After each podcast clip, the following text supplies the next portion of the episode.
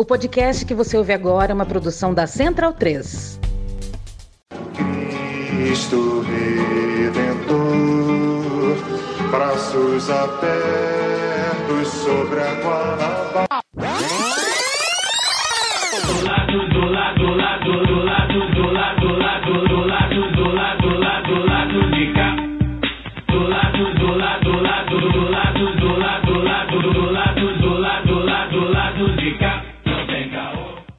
Momento, ouvintes da Central 3. Hoje é dia 6 de outubro de 2022, aniversário de nascimento do homem. O homem nasceu hoje. 20 anos do primeiro turno de 2002. É, eu sou Caio Belandi, direto do Saúl Estúdio. E este é o podcast lá do B do Rio 251, chegando no seu feed. Sauí tá fresquinho, porque lá fora voltou a fazer calor. Em Rio de Janeiro voltou a lembrar que existe calor. O time tá completo, tá escalado aqui com Fagner Torres e Daniel Soares. Aqui na bancada, pessoalmente, virtualmente, Luara Ramos. Comece pela Luara, boa noite. A gente tem muita coisa para falar. Mais uma parte, você e a mulherada do Lado B Notícias já falaram muita coisa. Lá no Lado B Notícias dessa semana foi especial, uma, um debate entre a Fernanda, as colunistas, e a Luara foi con- convocada de última. Luara, o Lado B te botou para trabalhar, hein? Ó, porra. Bem, Luara, então faz o seu, seu jabá aí, né, da participação do nosso semanário de notícias, que na verdade foi um debate. Boa noite. Olá, Fagner, Caio e Daniel, olá, ouvintes do Lado B, quem ainda não ouviu o Lado B Notícias dessa semana, vai lá me ouvir mais um pouquinho, quem ainda não enjoou, porque foi uma maratona semana passada, né, pessoal? Mas a gente fez uma primeira análise, assim, a ideia era fazer uma coisa mais breve, como o Lado B Notícias realmente é, né, mais curto, só que é quase impossível, né, a gente abreviar tanto é, análises que precisam realmente ser um pouco mais densas, até pelo momento que a gente estava vivendo, assim, de tentar entender algumas coisas que chegaram de última hora, vou dizer assim. E eu brinquei, vou colocar aqui de novo, é, quem está assustado, quem está em alerta, agora, só agora, acho que não ouviu nenhum lado B nos últimos seis anos. Aí. Então, convido o pessoal novamente aí, quem não ouviu, é, a ouvir. Quem ouviu, compartilha com, com as pessoas, porque a gente analisou, além de, de rapidamente, assim, né, as primeiras, primeiras coisas desse primeiro turno, a gente também falou de Nordeste, a gente falou das candidaturas, principalmente candidaturas femininas e feministas que entraram aí nessa nova legislatura. Então, ficou um programa bem legal, bem completão. E agora, vamos embora aqui, que é roletão da pistolagem. E tá legal lá que tem militante do PCB, tem filiado ao PT, então tem alguns pontos de vistas aí que, enfim, se intercalam e se, é, enfim, confrontam, mas ao mesmo tempo, no final, é um só. Vencer este pesadelo. Fagner, a gente acerta muito, né? Mas a gente também erra. Eu, eu sempre falo aqui que eu erro bastante em prognóstico. Ainda bem que você não botou a casa, teremos segundo turno. E, enfim, a gente passou três dias aí descansando, né, assimilando, né, debatendo maçonaria. Aliás, eu, eu acertei isso aí, hein? Eu falei na semana passada que a gente ia debater maçonaria um dia. Não, deu- não sabia que ia ser em eu sete não dias. esperava que ia ser tão certo assim. Enfim, vamos comentar aí os principais resultados de domingo. Sempre baseado, Luara, né? No realismo esperançoso, né? A gente aqui é realista, mas aqui a gente tem esperança. Boa noite, Fagner. Boa noite. Bom, eu não sei se esperança é muito bem a palavra. né? Ah, ô, ô, ô. A gente. Pra cima, Fagner, pra cima. Não, É o Brasil da Esperança, Brasil da É, Esperança. Brasil da É, Esperança. Eu. Eu, na verdade, acho que. on- Na verdade, eu devo a minha força, o meu ânimo dessa semana ao senhor André Janones, porque se não fosse ele causar um barata voa no, no comitê de campanha dos malditos, talvez eu ainda estivesse hoje em posição fetal, que foi mais ou menos a posição que eu fiquei no domingo. É, é fato, né? Errei e achar, tinha mesmo convicção que daria para vencer no primeiro turno, faltou pouco. Acho que a pesquisa, né? é, o movimento de última hora, né? A pesquisa não, não mediu o movimento de última hora do maldito. é, do Lula, eu acho que né, não tem muito o que dizer, acho que, acho que era isso mesmo. E na verdade a gente foi surpreendido que, na, pelo menos na minha visão, o crescimento do maldito de última hora. Na verdade, a onda que nós esperávamos que viesse a favor de Lula, do derretimento de Ciro Gomes, aparentemente é, derreteu Ciro Gomes e turbinou o maldito. São os eleitores de direita convictos antipetistas de Ciro Gomes, inclusive turbinados pelo discurso antipetista dele. A gente pode até falar sobre Falaremos isso sobre isso. depois, né? É, mas é fato que ele atacou muito mais o PT do que o maldito, que responsável pela morte de quase um milhão de brasileiros ao longo desse tempo. E, e aí, enfim, acabou turbinando a campanha desse maldito. E teremos segundo turno. Confesso que fiquei muito tenso. é, e acho que dia 30 vai ser pior, talvez, né? Porque é muito provável que demore, talvez demore mais tempo no, no para Lula tomar a dianteira. Esperamos nós tomar a dianteira e vencer a eleição. Acho que tudo indica, se não tivermos pesquisa de boca de urna como não tivemos no primeiro turno, tudo indica que quando a apuração começar, Bolsonaro vai estar na frente, bem à frente. E E vai ficar à frente por 70%. É. Como Aécio pelo Neves menos. ficou em vai 2014. ficar tempo, é vai ficar na frente durante um bom tempo e vai ser aquele momento que nós, pelo menos eu, vai acontecer exatamente o que aconteceu domingo passado, é o momento que eu senti como se eu tivesse sem respiração. Eu precisei inclusive sair de casa e andar, tomar ar fresco e quando voltei para casa foi justamente na hora que o Lula passou às 8 e 1 da noite. Enfim, a gente tem muita coisa para falar sobre isso, sobre outras coisas que vêm por aí, sobre o que já está acontecendo ao longo da semana, né? É, eu acho que finalmente parece que a gente descobriu como combater o modus operandi político dessa milícia é, virtual e também física, né? Que é representada na figura do maldito presidente. Então temos muita tarefa por fazer, não dá para ficar muito tempo sofrendo, nem, enfim, é, preocupado, não. Tem que botar o bloco na rua e o bloco nas redes para poder combater essa farandula de idiotas aí que, que infelizmente tomou de assalto o Brasil de 2018 para cá. Falando em modus operandi, né, Dani? Boa noite. Boa noite. É, queria que você desmentisse aí a fake news de que o nosso presidente corintiano, Luiz Inácio, vai dificultar a construção do estádio do Flamengo, que é o time do coração da futura primeira-dama. Tem isso. Acabei de receber aqui num grupo. Ah, as fake news estão sendo produzidas em todas as vertentes, né? O negócio é profissional, tem pra, de todo tipo, pra todos os gostos. E aí o Flamengo, maior torcida do, do país, obviamente, uma, um grupo bastante numeroso e notória a proximidade da atual diretoria do Flamengo com, com o Bolsonaro. Então, isso é, é uma notícia que, notícia entre aspas, né? um texto que pode colar com, com muita gente. Tanto é que o Lula, o próprio Twitter do Lula, né, se deu ao trabalho de, de, de desmentir no próprio Twitter, é, falando que ele jamais dificultaria a vida do clube da, da Janja. Poxa vida, eu já ia votar no Lula por causa disso. Aliás, contra o Lula por causa disso. Pois é. Enfim. Não, mas isso aí pra mandar, me manda essa daí que eu vou mandar nos grupos do- de atleticanos lá. Eu acho que tem disso como No grupo de atleticano, eu acho que faz sucesso. Cezão, solta a trilha aí que a gente vai rodar o peão do primeiro turno.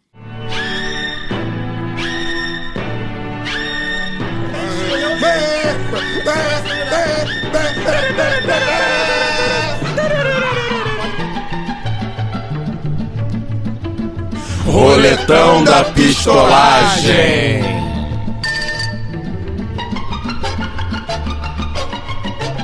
Bem, nesse primeiro round aqui, a gente vai falar ah, dos estados né, menores, digamos assim, e deixaremos os estados maiores que terão segundo turno para o próximo bloco. Enfim, a, a- a gente vai fazendo exatamente na ordem que a gente fez na semana passada, né? E aí, o que, que a gente fez na semana passada, para quem porventura não ouviu? A gente considerou uma pesquisa IPEC do começo da semana, ou seja, não eram as pesquisas Era do final da semana anterior à eleição, né? Isso. Semana ali do dia 23 de setembro. É, tinha de tudo, mas tinha, tinha de 26 É, a também. maior parte era é, ali. É. Enfim, não, não eram as pesquisas de véspera, né?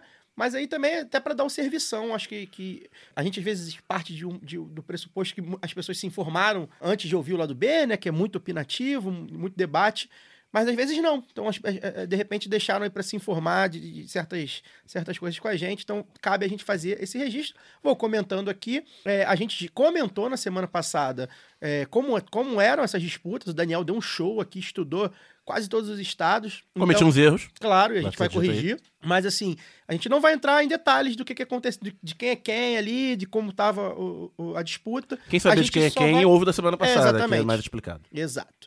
No Acre, o Gladson Cameli, do PP, foi reeleito, né?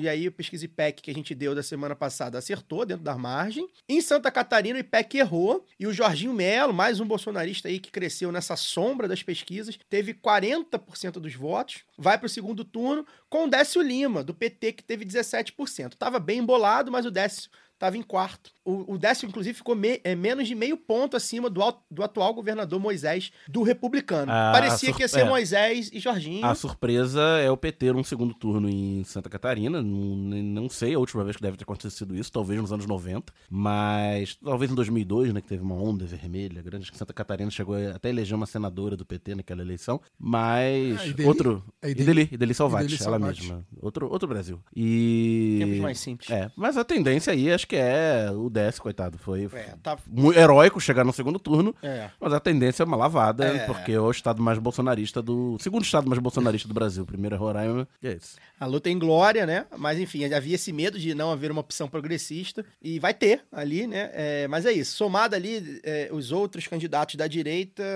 vai ficar realmente muito complicado. No Sergipe, a pesquisa previa uma- um resultado que aconteceu. é, a saída do candidato bolsonarista, né? Que a gente, a gente comentou. E aí o segundo turno será entre Rogério Carvalho, do PT, que teve 44%, contra o Fábio, do PSD, com 38%. Eu tinha comentado que se o candidato lá, o Valmir de Francisquinho, o candidato caçado, tivesse mais de 50%, poderia complicar a eleição, né? Anular e ter que fazer outro, uma suplementar. Mas pelo que eu olhei, tem 36%. Eu não, não consegui ver a votação dele, porque o TCE, o TCE não, Não dá, divulgou. né? Mas tem 36% dos votos anulados, é, considerados nulos.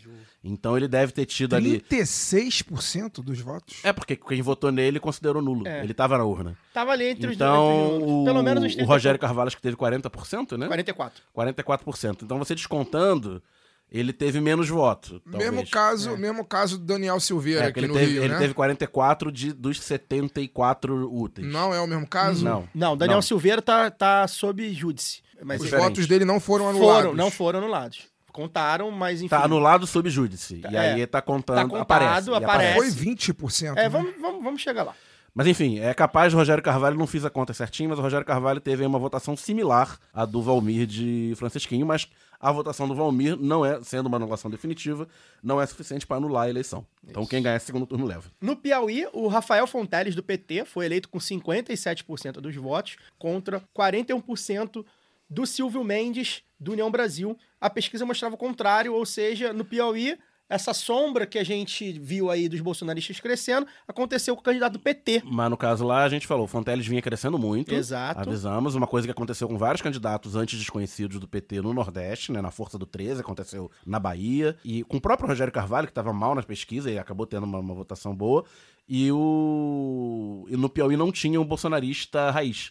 Né? Teve a renúncia do candidato Isso. bolsonarista raiz do PL para apoiar o Silvio Mendes, isso foi explicado. E, e Isso. pe- e pelo visto deram uns burros na água, levaram a lavada. Sim, na Paraíba, o segundo turno de João Azevedo, do PSB com 39%, contra o Pedro Cunha Lima, do PSDB, com 23%. A gente explicou também mais ou menos como, como tá ah, o cenário na Paraíba. No Rio Grande do Norte, Fátima Bezerra, do PT, reeleita com 58% dos votos. A pesquisa mostrava essa tendência de reeleição no primeiro turno. No Maranhão, o Carlos Brandão, do PSB, deu um salto em comparação. Ele tinha 20% no IPEC dias antes e acabou reeleito governador do Maranhão com 51%. E aí tem um adendo aqui, ah, o Eduardo Moura, ouvinte, colocou lá no Twitter, corrigindo a informação que a gente deu na, na semana passada. Lembrar que o PDT é um adversário histórico do Grupo Sarney, né, desde os tempos do finado Jackson Lago. Portanto, a Rosiana e o Adriano Sarney estavam ao lado do Brandão, é, dividiram lá o palanque com o Flávio Dino. É, eu me confundi. No Amapá, o PDT é do grupo de Sarney. Boa. O Brandão. Desculpas a memória de Jackson Lago a todos os trabalhistas. É, o Brandão é um velho cacique do PSDB, né? Isso aqui é, fa- fala do Eduardo, tá? Eduardo Moura, nosso ouvinte. Ah, que se posicionou a favor do golpe contra Dilma e já era vice do Dino. Né? E o Palanque também teve nomes do Centrão, como o André Fufuca, do Progressistas. O PDT estava na chapa com o PL, Não tantas desculpas aos trabalhistas do Maranhão. trabalhista. Ah, vamos chegar lá. No Mato Grosso, Mauro Mendes, do União Brasil, confirmou a pesquisa, foi reeleito com 68% dos votos. E no Mato Grosso do Sul, a pesquisa mostrava um empate técnico, uma loucura. E acabou que os candidatos, digamos assim, mais tradicionais, né? O, o Trad e o Pucinelli comeram poeira, foram para o segundo turno. Então, o Capitão Contar, do PRTB, contra Eduardo Riedel, do PSDB, com quase ali empatados ali mais ou menos 26% do voto, um, pouquinho, um capitão contar um pouquinho, 1% acho que acima. E aí também tem uma, uma errata aqui, o Gabriel Seforte do Twitter corrigiu a gente, lembrou que o André Pucinelli do MDB não é o atual governador, mas é um ex-governador, e que o candidato do atual governador, que é o Reinaldo Azambuja, também do PSDB, é o Riedel, tinha um apoio oficial do Bolsonaro, e aí a gente lembra, né, do, do, debate, ele lembrou aqui, quando o Bolsonaro foi confrontado pela Soraya, e acabou pedindo voto pro bolsonarista Capitão Contar, que, enfim, com isso também disparou. É, o Riedel era uma articulação da Tereza Cristina, ex-ministra da Agricultura do Bolsonaro, eleita senadora pelo, pelo Mato Grosso do Sul, na chapa do, do Riedel, né? Então é o bolsonarismo de salão e o bolsonarismo raiz aí. No Distrito Federal, o Ibanez Rocha, do MDB, foi reeleito no primeiro turno, já estava também dado, mas foi só 50,30, cara. Foi no limite ali.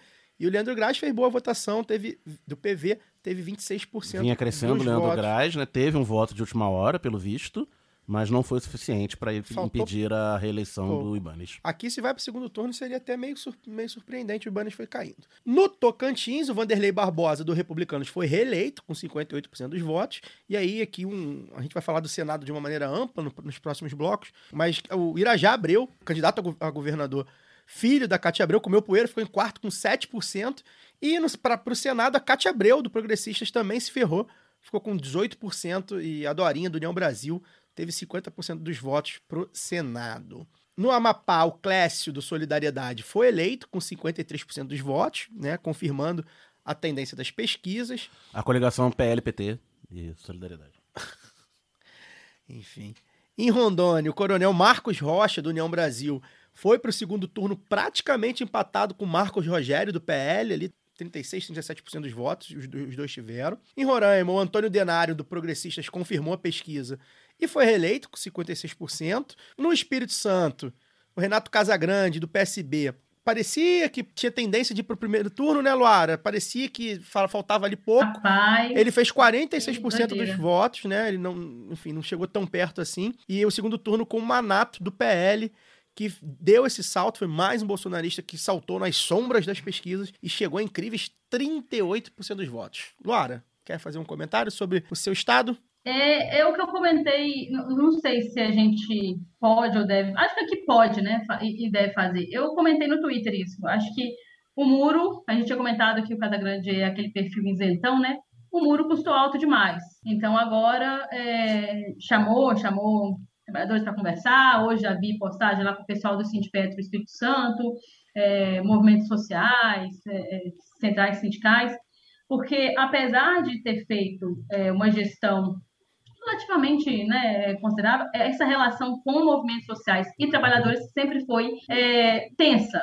Como é de se esperar que exista com, com governos mesmo aliados, mas assim, tensa para a direita, sabe?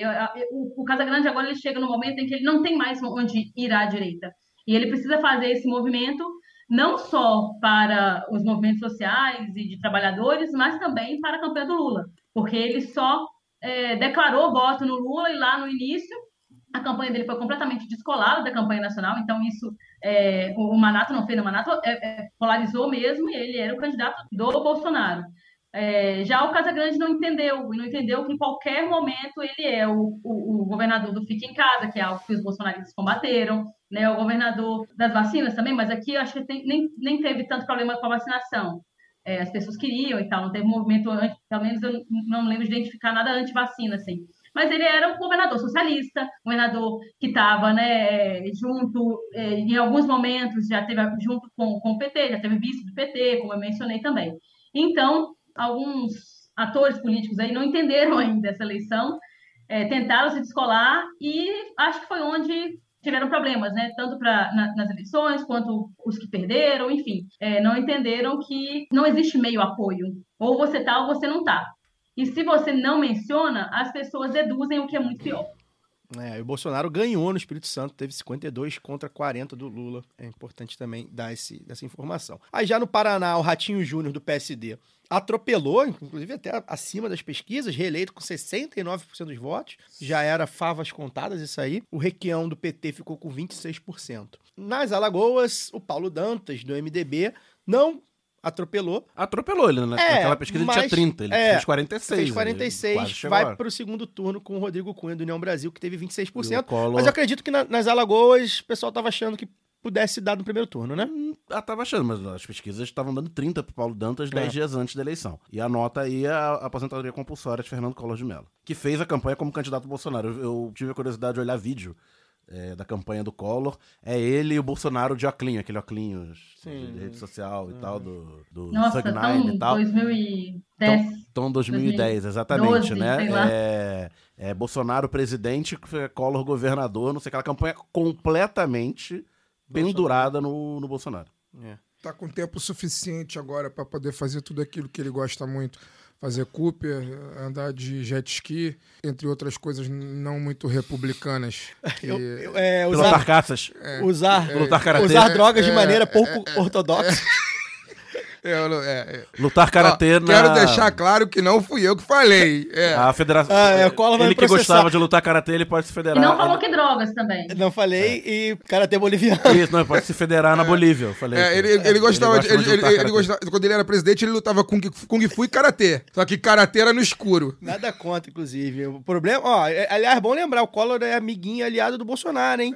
Então, ó, cuidado que pode, pode ter confisco de poupança. Como, como, diz o, como diz Leandro e a mim, Collor que vá pra puta que o pariu. É, que bom, já começou aí. No Amazonas, o segundo turno será entre o governador Wilson Lima, do União Brasil, teve 42% dos votos, e o ex-governador Eduardo Braga, do MDB, teve 20% dos votos. Aqui o amazonino Mendes, né, ex-governador, na hora do vamos ver, acabou caindo em relação à pesquisa que a gente deu na semana É a passada. renovação da política amazonense, né? Um governador contra dois ex-governadores. E, e o, o amazonino ficou em terceiro com 18%, quase deu ali. Em Goiás, também favas contadas, o Ronaldo Caiado do União Brasil foi reeleito com 51%, confirmando as pesquisas. No Pará, a mesma coisa, o Helder Barbalho do MDB varreu geral, teve 70% dos votos. Jamais critiquei a família Barbalho. No Família de c- democratas. No Ceará, eu falei no Ceará na- na semana passada, aqui, ó, o cavalinho do Eumano, ó.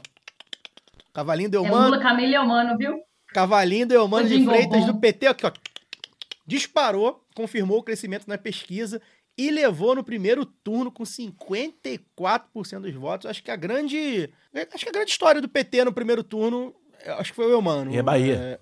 É, é, a Bahia, Bahia vamos tá, chegar porque lá, o jogo, né? o jogo não, que não acabou. Não acabou, né? Mas eu acho que 49,35. é, né? falta pouco, mas não acabou. Eu acho que ganhar do jeito que ganhou, depois de tudo que aconteceu com o grupo do Ciro, né? Enfim, acho que o PT realmente mostrou ali que é, Isolda é vai um, passar o governo com gosto. que é, um, é um partido, né? É um partido. Não, e a votação do Ciro lá também, né, gente? É um negócio que ficou realmente. É, exatamente. Acho que por todo esse contexto, né, o PT mostrou muita força no Ceará. É, não, que, não era que nem, nem inesperado, nem esperado, né? Era ali o jogo bem aberto. Mas acho que ficou, ficou foi bem incrível, assim, a história do Eumano foi bem legal mesmo. E confirma aquela coisa também, Caio, só para poder completar, que a gente falou das colinhas, e do mesmo jeito que, que a gente falou, né, das colinhas do PT que iam caindo, que os, os, é, candidatos iam se tornando mais conhecidos, é, também do lado de lá, É e eu acho eu que bem isso. mais coeso, né, de forma bem mais É coesa, claro. isso aconteceu. Mas aí confirma aquela coisa que os partidos geralmente batem o pé quando vão fechar as chapas, que quando você tem candidato a governo, a Senado e a chapa proporcional, aí a história é outra, né? Tem muito mais força, gente. É a força da, da- Do 13, 13, número, a 13. força de tudo. É, é, o, Camilo, o. Camilo foi eleito senador com muita diferença. Em Minas Gerais, enfim, não tem muito o que falar, também já estava esperado. O Zema, do Novo, foi reeleito com 56%. Só pra fechar o bloco, né? Isso que a Luara falou, né? Do... Eu, eu te- queria fazer uma pergunta pra Luara depois, Daniel. Teve a onda 13 no Nordeste, a onda 22 no Centro-Sul e alguns estados do Nordeste para chegar em, em segundo lugar. É, as, as pesquisas de governador, e a gente vai falar um pouco disso na- nos lugares que tem segundo turno, né? Tiveram mais surpresas até do que a, a pesquisa presidencial. Uma coisa que eu notava na, na pesquisa do Rio de Janeiro, que, que as pesquisas botavam o Castro chegando perto de 50%, mas não passando, ele acabou tendo 58%, tinha 11% de branco e nulo e 9% de não sabe. Na última pesquisa, assim, 20% sem declarar candidato na semana da eleição. E numa eleição com cinco votos, né? E que a, preside- a presidencial chama tanta atenção, causa tanta polarização, há, muitas pessoas acabam não prestando atenção na- na- nas demais eleições, né? Até mesmo para governador, que é, em tese, a segunda mais importante. E deixam para o final de semana da eleição é, para tomar sua decisão. Então, em estados em que o Lula tem mais de 60%, como na maioria dos estados do Nordeste, o 13 teve muita força nisso, né? Na Bahia, uma chegada muito forte, não foi suficiente, vamos falar disso. No Ceará, uma chegada su- muito forte que elegeu. No Piauí, o candidato que era desconhecido um mês antes bateu 57% e por aí vai. O próprio Rio Grande do Sul, a gente vai falar também. Exatamente. E nos estados que votam Bolsonaro, a onda foi toda bolsonarista. No caso do Rio de Janeiro, que teve o voto, o fenômeno do voto lulastro, né? O Bolsonaro teve 51%, Cláudio Castro teve 58%. Então, se todos os eleitores do Bolsonaro votaram Cláudio Castro, ele ainda teve outros 7%, o que mostra que aqueles daqueles 20% que não tinham candidato, a maioria absoluta se decidiu em cima da hora por Cláudio Castro, porque a força da chegada era dele. do Rio. Que não fosse o 22, mas o deputado, o prefeito, né? Que to- toda a estrutura do Estado é, era de Cláudio Castro. A gente vai falar do Rio. Ah, Rio- não, eu queria fazer uma pergunta pra Luara Vai, sobre vai. Minas Gerais, Vai. já que você falou. Pergunte. É, Luara, que é o Correspondente a- do- representante inconfidente do, do lado B. É, O eixo Minas Capixaba. É, Manda. é, Vamos lá. Luara, que você atribui o. Não sei se dá pra chamar, não sei se, se fracasso é uma palavra muito forte. Vou chamar de fracasso mesmo da campanha do Calil para governador, porque eu me lembro de até que, que até pouco tempo ele era um prefeito super bem avaliado, né? E não, não conseguiu chegar. Assim, o que, que o Zema, o que, que o Zema tem que o Calil não tem? A máquina. Além da É, máquina, né? primeiro, ele tem 854 municípios, e isso é coisa pra caramba. É, mas eu acho também que o Calil experimenta uma coisa que a gente já cantava quando algumas pessoas falavam: ah, mas fulano de tal ganharia no segundo turno, a gente tinha que ter votado nele. Que é, na hora que você cola no Lula, você tem os votos do Lula ali também, mas você vai ter a rejeição dele também, todas as fake news que vêm contra você também. E, e aí tem um problema.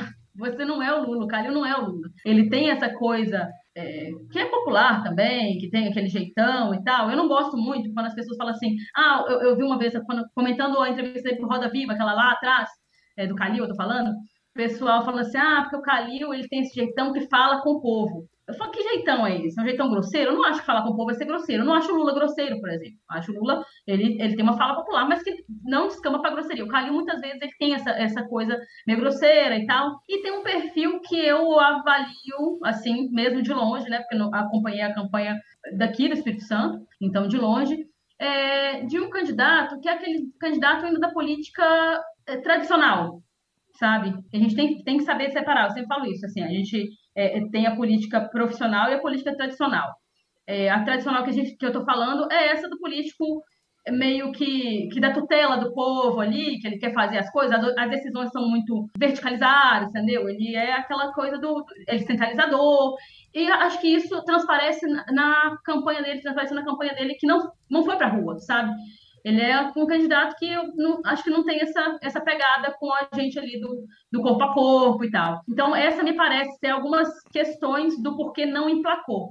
Mas eu acho que é muito mais mérito do, do Zema, porque ele faz, fez muito bem, inclusive, eu, assim, a minha avaliação também é de que, é, por exemplo, o governo Pimentel, com todos os problemas, tinha, além de tudo, não tinha essa, essa interlocução que o Zema procurou ter com as cidades mineiras. E, de fato, faz um governo muito mais municipalista, seja principalmente né, pela grana que entrou aí, dos acordos que a gente já falou, Samar, Vale, e também porque é o que eles tinham, né? Você vê que o Partido Novo, ele meio que tem hoje o Zema, assim, diminuiu bancada, parou com aquele furor que foi, né, da, da a novidade, que era, que era o novo, que pra gente que sabe não é novidade nenhuma, e passa essa ideia falsa aí, que ainda pega bastante de gestão, uma boa gestão e tal. Ninguém sabe dizer como é que Minas está quebrada, tendo o cara falando o tempo todo, não, mas ele é um bom gestor, né? Mas está aí.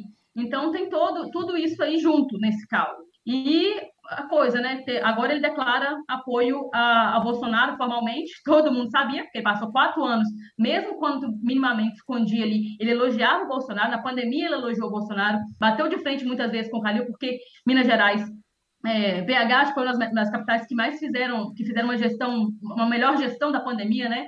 é, Minas Gerais não, BH, falei, né? BH. E Minas tem é, uma explosão de casos, o interior que muitas vezes não tem um hospital, um, um, uma estrutura para poder acolher essas pessoas, né, que foram se infectando ali, e o Zema não procurou cuidar disso, assim, na verdade ele fica jogando contra a, as medidas né, de proteção e tal, só que agora eu também acho que faltou pandemia, assim, na campanha, as pessoas parecem que esqueceram, então é, ele consegue, consegue esse resultado extraordinário, com votos também, né, que é, o Lula ganha em Minas, então com votos no Lula também, né, Lula e Zema, mas agora declara e eu acho que vai ser a grande aposta, tem que ser né, a grande aposta do, do Bolsonaro, porque algumas jornalistas pouco informadas aí, que se informam muito pelo desejo de reconhecer grandes enxadristas da política nacional, quiseram apostar que Bolsonaro ia tinha procurado já o ACM Neto, por exemplo, tal, mas que o ACM já declarou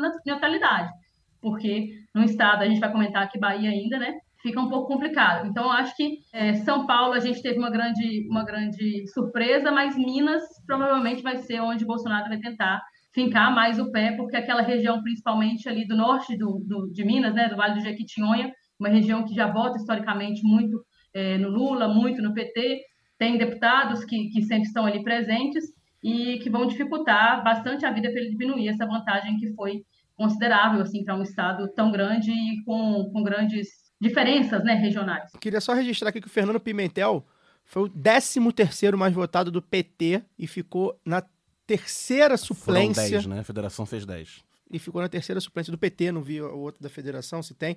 Sobre o Fernando Pimentel, citado pela Luara, né? Um afundamento político. E acho que assim, é só pra gente passar aqui pro próximo bloco, é, a gente não pode, a gente, no Brasil principalmente, né? A gente não pode nunca desmerecer, diminuir a coisa da máquina, né? O controle da máquina é muito bizarro. Vide o próprio Bolsonaro ter feito mais votos, a gente vai falar sobre. Não, e é foda sobre isso, Caio, porque a gente vê, a gente tá falando aqui, nós estamos falando com gente que, que acompanha a política, que acompanha a gente e tudo mais. É, mas é foda que até o uso da, da própria expressão, né, foi tão naturalizada, né, cara? É, é tipo, o cara usa a máquina. É, é, é crime usar é a máquina. Crime, gente, é, não é era pra usar a máquina, né? É isso. Não era para usar. A questão é que, assim, agora parece que realmente passou tudo. Porque antes ficava com a preocupação de, olha, você não pode colocar aqui, né? Não, sei o lá, presidente, o da, o, presidente da, o presidente da República tá comprando votos na cara de Usou pau. o Planalto, Na cara. de pau, Enfim. comprando votos na Usou cara de embaixada pau. no exterior. Assustador, é assustador, é um negócio absurdo. É, a gente vai chegar lá. E só sobre o Calil, que também é um negócio que a gente vai falar mais, mais na frente sobre outro estado, tem certas mudanças de perfil, gente, que o povo não compra fácil, né? Não é de uma hora para outra que o povo vai comprar. E aí a gente repete, a direita compra. Os caras da direita, né, fisiológico e tal, eles compram. É mais fácil, por, enfim, várias razões. O sistema funciona para eles. Pra gente aqui é mais difícil, não compra tão fácil. Gira a roleta aí, Cezão, então a gente vai para o próximo round.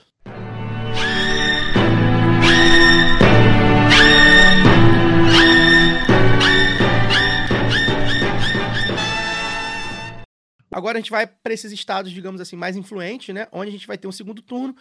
Um segundo turno que, enfim, vai ter, de repente, ali bastante influência na, eleição nacional e tudo mais. No Rio Grande do Sul, o leite derramou, quase foi embora, mas conseguiu 2 mil votos a mais que o Edgar Preto do PT. E o Tucano vai para o segundo turno, teve 26% dos votos. O Onyx Lorenzoni do PL, mais um bolsonarista que disparou na sombra das pesquisas, como a gente já citou aqui, marcou 37% dos votos. Essa foi talvez a eleição que eu mais acompanhei de perto, mais até do que o Rio, né? Porque o Rio eu acompanhei, deputado federal, tá, fiquei acompanhando, mas teve um momento que acabou a eleição para Senado e para governador. E o Rio Grande do Sul, cara, foi até o finalzinho, foi muito pouco voto. E aí acho que a gente pode falar, como a gente falou no. O Juventude deve ter uma média de público maior do que a diferença. É, não, do- foi dois mil votos mesmo, dois mil e pouco, talvez. Não muito maior a média de público de Juventude, mas deve ser. Cara, talvez até, enfim. E assim, é, um feito e tanto do Edgar Preto, também é a mesma coisa, né? A gente fala, n- não conseguiu o objetivo, que seria ir pro segundo turno, seria magnífico ir pro segundo turno, embora talvez, a gente, enfim, essa discussão de sempre, né? Com o PT é a mais diferença difícil, do tal. Bolsonaro não foi tão grande no Rio Grande do Não Sul. foi. disparado, foi, foi menor do que a do Rio de Janeiro, por exemplo. Essa coisa do 1313, né? Então o preto. É deputado estadual, o preto, se eu não me engano, né? É, enfim, não era um quadraço, né? não era aquela coisa de um cara que era É governador. quem resolveu botar a cara. Botou vamos, a cara. Vamos, vamos ser, ser diretos. É quem quis uma candidatura majoritária no Rio Grande do Sul hoje é, É, muito difícil. perder no máximo no. Exatamente. Então o cara que quis botar a cara. É. E, e- e fez muito voto, cara, e foi muito pouco. E, cara, sério, eu tava. Eu fiquei muito ap- apreensivo, que eu queria muito que o Eduardo Leite se fudesse. Muito, muito, muito, muito. É, E agora o Eduardo Leite vai declarar apoio ao Nix Lorenzoni no segundo é, turno. pois né? é, ele, ele tá ali neutro, né? Enfim, a gente vai falar também sobre Porque Ele PSDB. não quer os votos do PT. É, não quer os votos do PT, apostando que o voto do PT, como a gente sempre falou que a esquerda naturalmente vota contra a extrema-direita, né? A gente se sujeita a votar no PSDB com alguma facilidade, porém. O Pessoal aí, eh, influenciadores, comentaristas aí lá do, do, do Rio Grande do Sul já falaram que não é bem assim, que essa, essa migração de votos não vai ser tão automática quanto Olha, A parece. presidencial no Rio Grande do Sul foi 48,8 pro Bolsonaro, 42,2 pro Lula. É, foi foi bem invertido. menor do que São Paulo e Rio. É, invertido. Então, assim, de repente vão forçar que, que, que ele negocie aí com, com o PT. Eu acho que ele vai ter que fazer essa negociação de alguma forma, mesmo que nas sombras, nas entrelinhas, porque é isso, se ele, se ele ficar neutro, o Bolsonaro e o bolsonarismo com, com o Onix capaz de atropelar ele no segundo turno, né? Ainda não, acho que não veio pesquisa ainda, Se os petistas anularem os votos, se, se metade dos petistas anularem os votos, acabou a eleição pra Pois ele, né? é, então a gente vamos ficar de olho. é, acho que é uma eleição pra gente ficar de olho no Rio Grande do Sul. Que, enfim, teve a tragédia lá do, do, do Mourão, né? É, o Senado, os, os senadores mais é, fascistas, mais alinhados ao bolsonarismo, acabaram atropelando sem chance, e, e o Mourão foi um, o Olívio Dutra tava ali, a pesquisa tava tudo embolada e tal, com aquela chance do Com a, Olívio. Ana, com a Ana Amélia em segundo e derretendo, como toda a direita é, tradicional. É, e, e- e acabou que... A Ana Amélia que foi vice do Alckmin em O 2018. Mourão, assim como o Moro no Paraná. A gente vai falar também sobre, sobre o Senado, acabou ô, atropelando. Caio, só uma coisa sobre o Rio Grande do Sul, que eu Fale. acho que é importante também, porque assim, não- no PT não votam só os petistas, né? Exato. É, no, no- é, no Rio Grande do Sul não votar. é, pessoal, quem votou no, no Edgar Preto, não, aquilo ali não é tudo petista. E essas pessoas já viveram né, um governo Eduardo Leite, que eu programaticamente não é tão diferente assim do que defende o Eônio Lorenzoni e o próprio Bolsonaro. Então, eu acho que é aquela coisa de, de repetir sempre, assim, não é né, democrata, acho que a gente tem, né, vai estar, né, a maior parte das pessoas vai fazer uma opção, é normal que faça, mas eu é, não exatamente culpo é, as pessoas que anularem o voto, porque também acho que não são os petistas que estarão anulando o voto, sabe? É, acho que o bolsonarismo ele criou muito essa coisa, e é essa eleição da consolidação do bolsona- bolsonarismo, a gente falou isso no lado B Notícias, eu repito aqui, o bolsonarismo ele criou essa coisa da, da- de acabar com a política, da antipolítica, né? Primeiro ele cria uma desconfiança nos atores políticos para depois trazer esse que seria o, o Messias e seus aliados ali, que são, e aí por isso forma essa base tão coesa. É, então, não estou passando pano, acho que a gente tem que fazer escolhas, é o momento de dizer o que a gente não quer e a gente não quer o, o- o fascismo. Eu acho que não é a mesma coisa você ter um aliado direto do Bolsonaro, mas lembrando que o próprio Eduardo Leite foi um aliado É. do, Bolsonaro, do Bolsonaro do bolsonarismo até ontem, quando ele decidiu que queria ser candidato, não conseguiu, e hoje é o que resta do PSDB. Então, assim, em Pernambuco e no Rio Grande do Sul, que é onde eles estão ali disputando o governo no segundo turno, mas em segundo lugar. E- Só e para fechar a tampa do, não, do Rio Grande do Sul aqui, é, as candidaturas do PSTU e do PCB somadas tiveram 10 mil votos. É, pois é. Peço licença para dar uma pausa no programa e passar os nossos recadinhos. Agora, a Aurelo aceita Pix, a primeira e única plataforma que remunera os podcasters a cada play e parceira do lado B, abriu essa nova forma de apoio rápido e fácil. Você apoia o lado B a partir de 2 reais e tem direito a conteúdo exclusivo e pode, de acordo com a faixa de apoio, participar dos sorteios de brindes. Se você já é apoiador pelo Padrinho ou pelo PicPay, migre para Aurelo. Quem quiser colaborar com a gente sem aquela regularidade mensal, pode fazer o pix para ladobdorio.yahoo.com. O sorteio para apoiadores do lado B é um oferecimento da Camisa Crítica. Ouvinte tem 10% de desconto no cupom Lado B no site www.camisacritica.com. E que tal ter a camiseta do lado B? Acesse www.zetanossa.com.br e compre a sua. Você também tem 15% de desconto nas compras em todo o site com o cupom Lado B15. Ouvinte Lado B tem também 10% de desconto com o cupom Lado B em www.vesteesquerda.com.br. Você pode aprender inglês, espanhol e francês na WeCreate, a escola de idiomas parceira do lado B. Acesse www.wecreateidiomas.com. Siga também nossos parceiros nas redes sociais. Obrigado pela atenção e voltamos ao programa. Falando em, em Pernambuco, Luara, a gente vai passar aqui para o estado nordestino. A Marília Reis, do Solidariedade, marcou 23%, representou um pequeno, considerável derretimento frente às pesquisas. Vai para o segundo turno com a Raquel Lira, do PSDB, que marcou 20%, e ficou muito embolado ali o pessoal que ficou de fora, né? O bolsonarista Anderson Ferreira, do PL, disparou ali nessas sombras das pesquisas e acabou empatando com 18% com Danilo Cabral, do PSB, e com Miguel Coelho, do União Brasil. Uma loucura o primeiro turno é, em Pernambuco. A Raquel Lira, que perdeu o, o marido no- na noite anterior, né? É, Não, acho que foi na manhã de domingo. Não, Na madrugada. foi na madrugada. É, Ela tá até querendo é, esperar um pouco, ver se consegue adiar o começo da, da campanha. Não sei como é que vai ficar isso. Enfim, um- um- também mais um é, é, estado pra gente ficar de olho, até pela, pela questão aí do, do próprio PSDB, como foi falado, né? Que, que é um partido que acabou praticamente sumindo em, em nível nacional, mas que vai ter alguma E o chance. engraçado é que é um partido que não existia em Pernambuco. Pois é. Não, Vamos ver. PSDB existia, gente. Jarbas. Jarbas era PMDB. Ah, mas ele foi do PSDB há um tempo. Não, ele era o PMDB daquela Nunca ala, foi? aquela, sabe aquela ala mais tucana do PMDB? Ele nunca foi do PSDB, Sempre cara? Foi PMDB, Jarbas foi PMDB. Então, retiro o que eu disse. Mas a história, Pernambuco é, é peculiar porque é um estado de oligarquias fortes, né? Então, Tem não- cinco famílias lá que fica Então assim. a oligarquia, a, a família Reis estava na eleição com, com dois candidatos, né?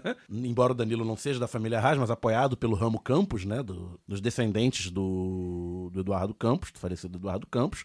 E a. Eu falei que o PSDB não existia, né? A Raquel Lira, ela é da família Lira, naturalmente, que é uma família dominante na política de Caruaru. Caruaru, a maior cidade do Agreste, né? Duas, duas três horas de, de Recife. Agreste ali a transição entre a área do litoral e o sertão. O pai dela, o João Lira, foi, que é o chefe do clã atualmente, foi vice-governador de Pernambuco no segundo mandato do Eduardo Campos, de 2010 a 2014, e assumiu o governo do estado, pelo PSB, inclusive, né? Do Campos. É, assumiu o governo do estado em 2014, quando o Campos renunciou para concorrer à presidência e acabou falecendo naquele acidente aéreo durante a campanha em agosto. E ele não foi o candidato, não, não sei porquê, não, não pesquisei. Ele não foi o candidato à sucessão, seria o candidato natural a princípio, porque governador no cargo. O Eduardo Campos já tinha lançado Paulo Câmara, que era um secretário seu que foi eleito e é o atual governador, encerrando o seu segundo mandato. Enfim, a família Lira rompeu com, com a família Campos e o PSB e tá aí no PSDB com a Raquel disputando o, o segundo turno. Outra oligarquia presente é a oligarquia Coelho, né, da- do Fernando Bezerra Coelho, inclusive, senador, que são baseados em Petrolina, né, na beira do São Francisco, divisa com a Bahia. E aí a Marília Arraes, é, neta do Arraes, como o Eduardo Campos, e, mas que carrega o Arraes no nome, é, a gente explicou na, na semana passada o movimento dela de saída do PT e concorrer a- ao governo do estado pelo Solidariedade. E vai receber o apoio do Lula no segundo turno. Porque parece Lula, que a Raquel Lula Lira deca- declarou é, apoio ao Bolsonaro? Lula- não, sei, mas o Lula declarou hoje, quinta-feira, que vai apoiar a Marília no segundo turno. Um estado que ele teve também beirando 70% dos votos é um, é um apoio muito importante. É, e lá é, o PT fez, né, a, a sena- a senadora Tereza Tereza Leitão, Leitão. Isso. e ela também defende a não neutralidade. Ela defende que o PT deve abrir, né, apoio, apoiar é, abertamente. E a militância lá, que fez uma campanha muito grande para Marília, Marília foi a candidata, a deputada mais votada, né, teve 300 mil votos na última eleição. É, grande parte da militância quer ir com, com a Marília. É quase, quase natural, vamos, vamos também acompanhá-lo. E na Bahia, o Jerônimo do PT, também o cavalinho dele, ó, manteve o sprint final, mas chegou a 49,45% dos votos. Quase fechou. Vai para o segundo turno com a Semineto do União Brasil com 40%. O João Roma do PL teve 9%. Bahia, mesma coisa, né? Uma votação expressiva do Lula. O Jerônimo precisando de muito pouco aí, né? Pra, pra essa, se somar o, o João Roma, os 9% do João Roma com, com, com a Semineto, não, não, não vence a, a- a eleição. Eu não sei vocês, mas eu acho, eu acho a ascensão do, do Jerônimo mais impressionante até do que a do Elmano. Porque é um estado maior, Numericamente é. impressionante. Mas é Um porque estado não fechou, né? um não, é Tá um aberto estado, o jogo. É um estado maior contra um adversário mais forte, né? A Semi Neto, um prefeito de Salvador de dois mandatos, herdeiro de uma oligarquia Exato. muito Até forte. por isso tem jogo. É, Se não é o prefeito- ACM Neto aí, é, é. qualquer, outro, qualquer outro poste dele. ou- Prefeito da capital muito bem avaliado, que fez o sucessor absolutamente desconhecido com mais de 60% dos votos em 2020, muito forte, liderou, tinha uma liderança absurda no início da campanha. Eu concordo com o Fagner que, embora não tenha fechado no primeiro turno quase, é uma ascensão muito impressionante. É, só que meu ponto é que Até tem que porque- fechar, né? No segundo turno, provavelmente É. vai fechar, muitas chances de fechar. Mas é isso, tem jogo porque o ACM Neto é, o AC um, é um ACM, então também o jogo tá ali, vai, vai embolar. E o Jerônimo, apesar de ser secretário de, de educação, ele nunca apareceu tanto no governo, né? E a Bahia, o ACM bate muito nisso, né? Que a Bahia tem um índice ruim na educação e tudo mais. É, então é, é- é o grande flanco dele assim. Mas a CM continua mantendo a estratégia de neutralidade. Deu chilique essa semana no Instagram, falando que não, não tem isso, que ele vai governar com quem ganhar as eleições achando que as pessoas esquecem é, que ele esteve quatro anos com o Bolsonaro, agora descolou ali, mas também lembrando que dos 6 milhões de votos que o Lula teve a mais nesse primeiro turno, metade disso veio da Bahia, né? Então, é Foi meio o que estado com a maior ser- diferença absoluta de votos, né, pro Lula. Ele seria um kamikaze se decidisse por, é, né, é, pelo alinhamento ao Bolsonaro agora, como E esse distanciamento- desejavam algumas jornalistas. E esse distanciamento, tem isso. Esse distanciamento também vinha se dando na campanha e tudo mais. A gente Não, e comentou. o- ele, inclusive, entrou no, Entrou no no TRE é, pra proibir o nome dele ser a vincula- associado é. ao, ao Bolsonaro. E só uma coisa anedótica aqui é a expressão poste, né? Quando se diz que elegeu um poste, vem da Bahia. Na eleição para governador de 1972, a primeira depois da, da ditadura, o candidato que era o, ACM era o governador, o ACM avô, e, e o candidato dele, faltando um mês pra eleição, sofreu um acidente de helicóptero e morreu. E aí ficou aquela coisa, morreu o cara que era o candidato da ACM, o MDB vai ganhar, né? E o, o cara que o ACM botou no lugar, absolutamente desconhecido da população, cavalinho subiu e ganhou a eleição. E aí daí que foi criada a expressão que na Bahia o ACM elege até um poste. Se ele lançar um poste candidato, poste é eleito.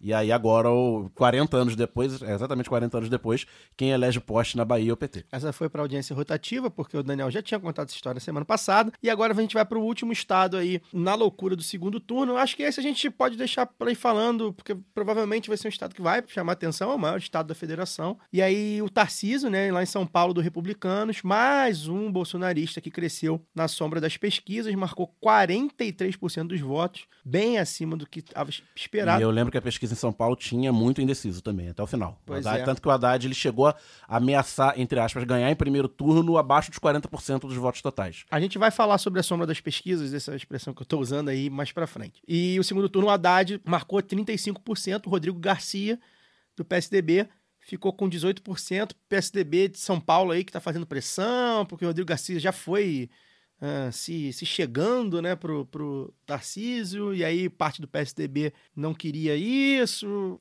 própria FHC, né, que declarou voto em Lula, o Serra que declarou voto em Lula em Tarcísio. Uma loucura esse PSDB que restou aí, a gente vai falar sobre isso daqui a pouco. Despedida do PSDB de São Paulo depois de tanto tempo. 30 anos, né? É 28. 28. Bate o sino aí, Cezão, que a gente vai pro terceiro round falar de Rio de Janeiro.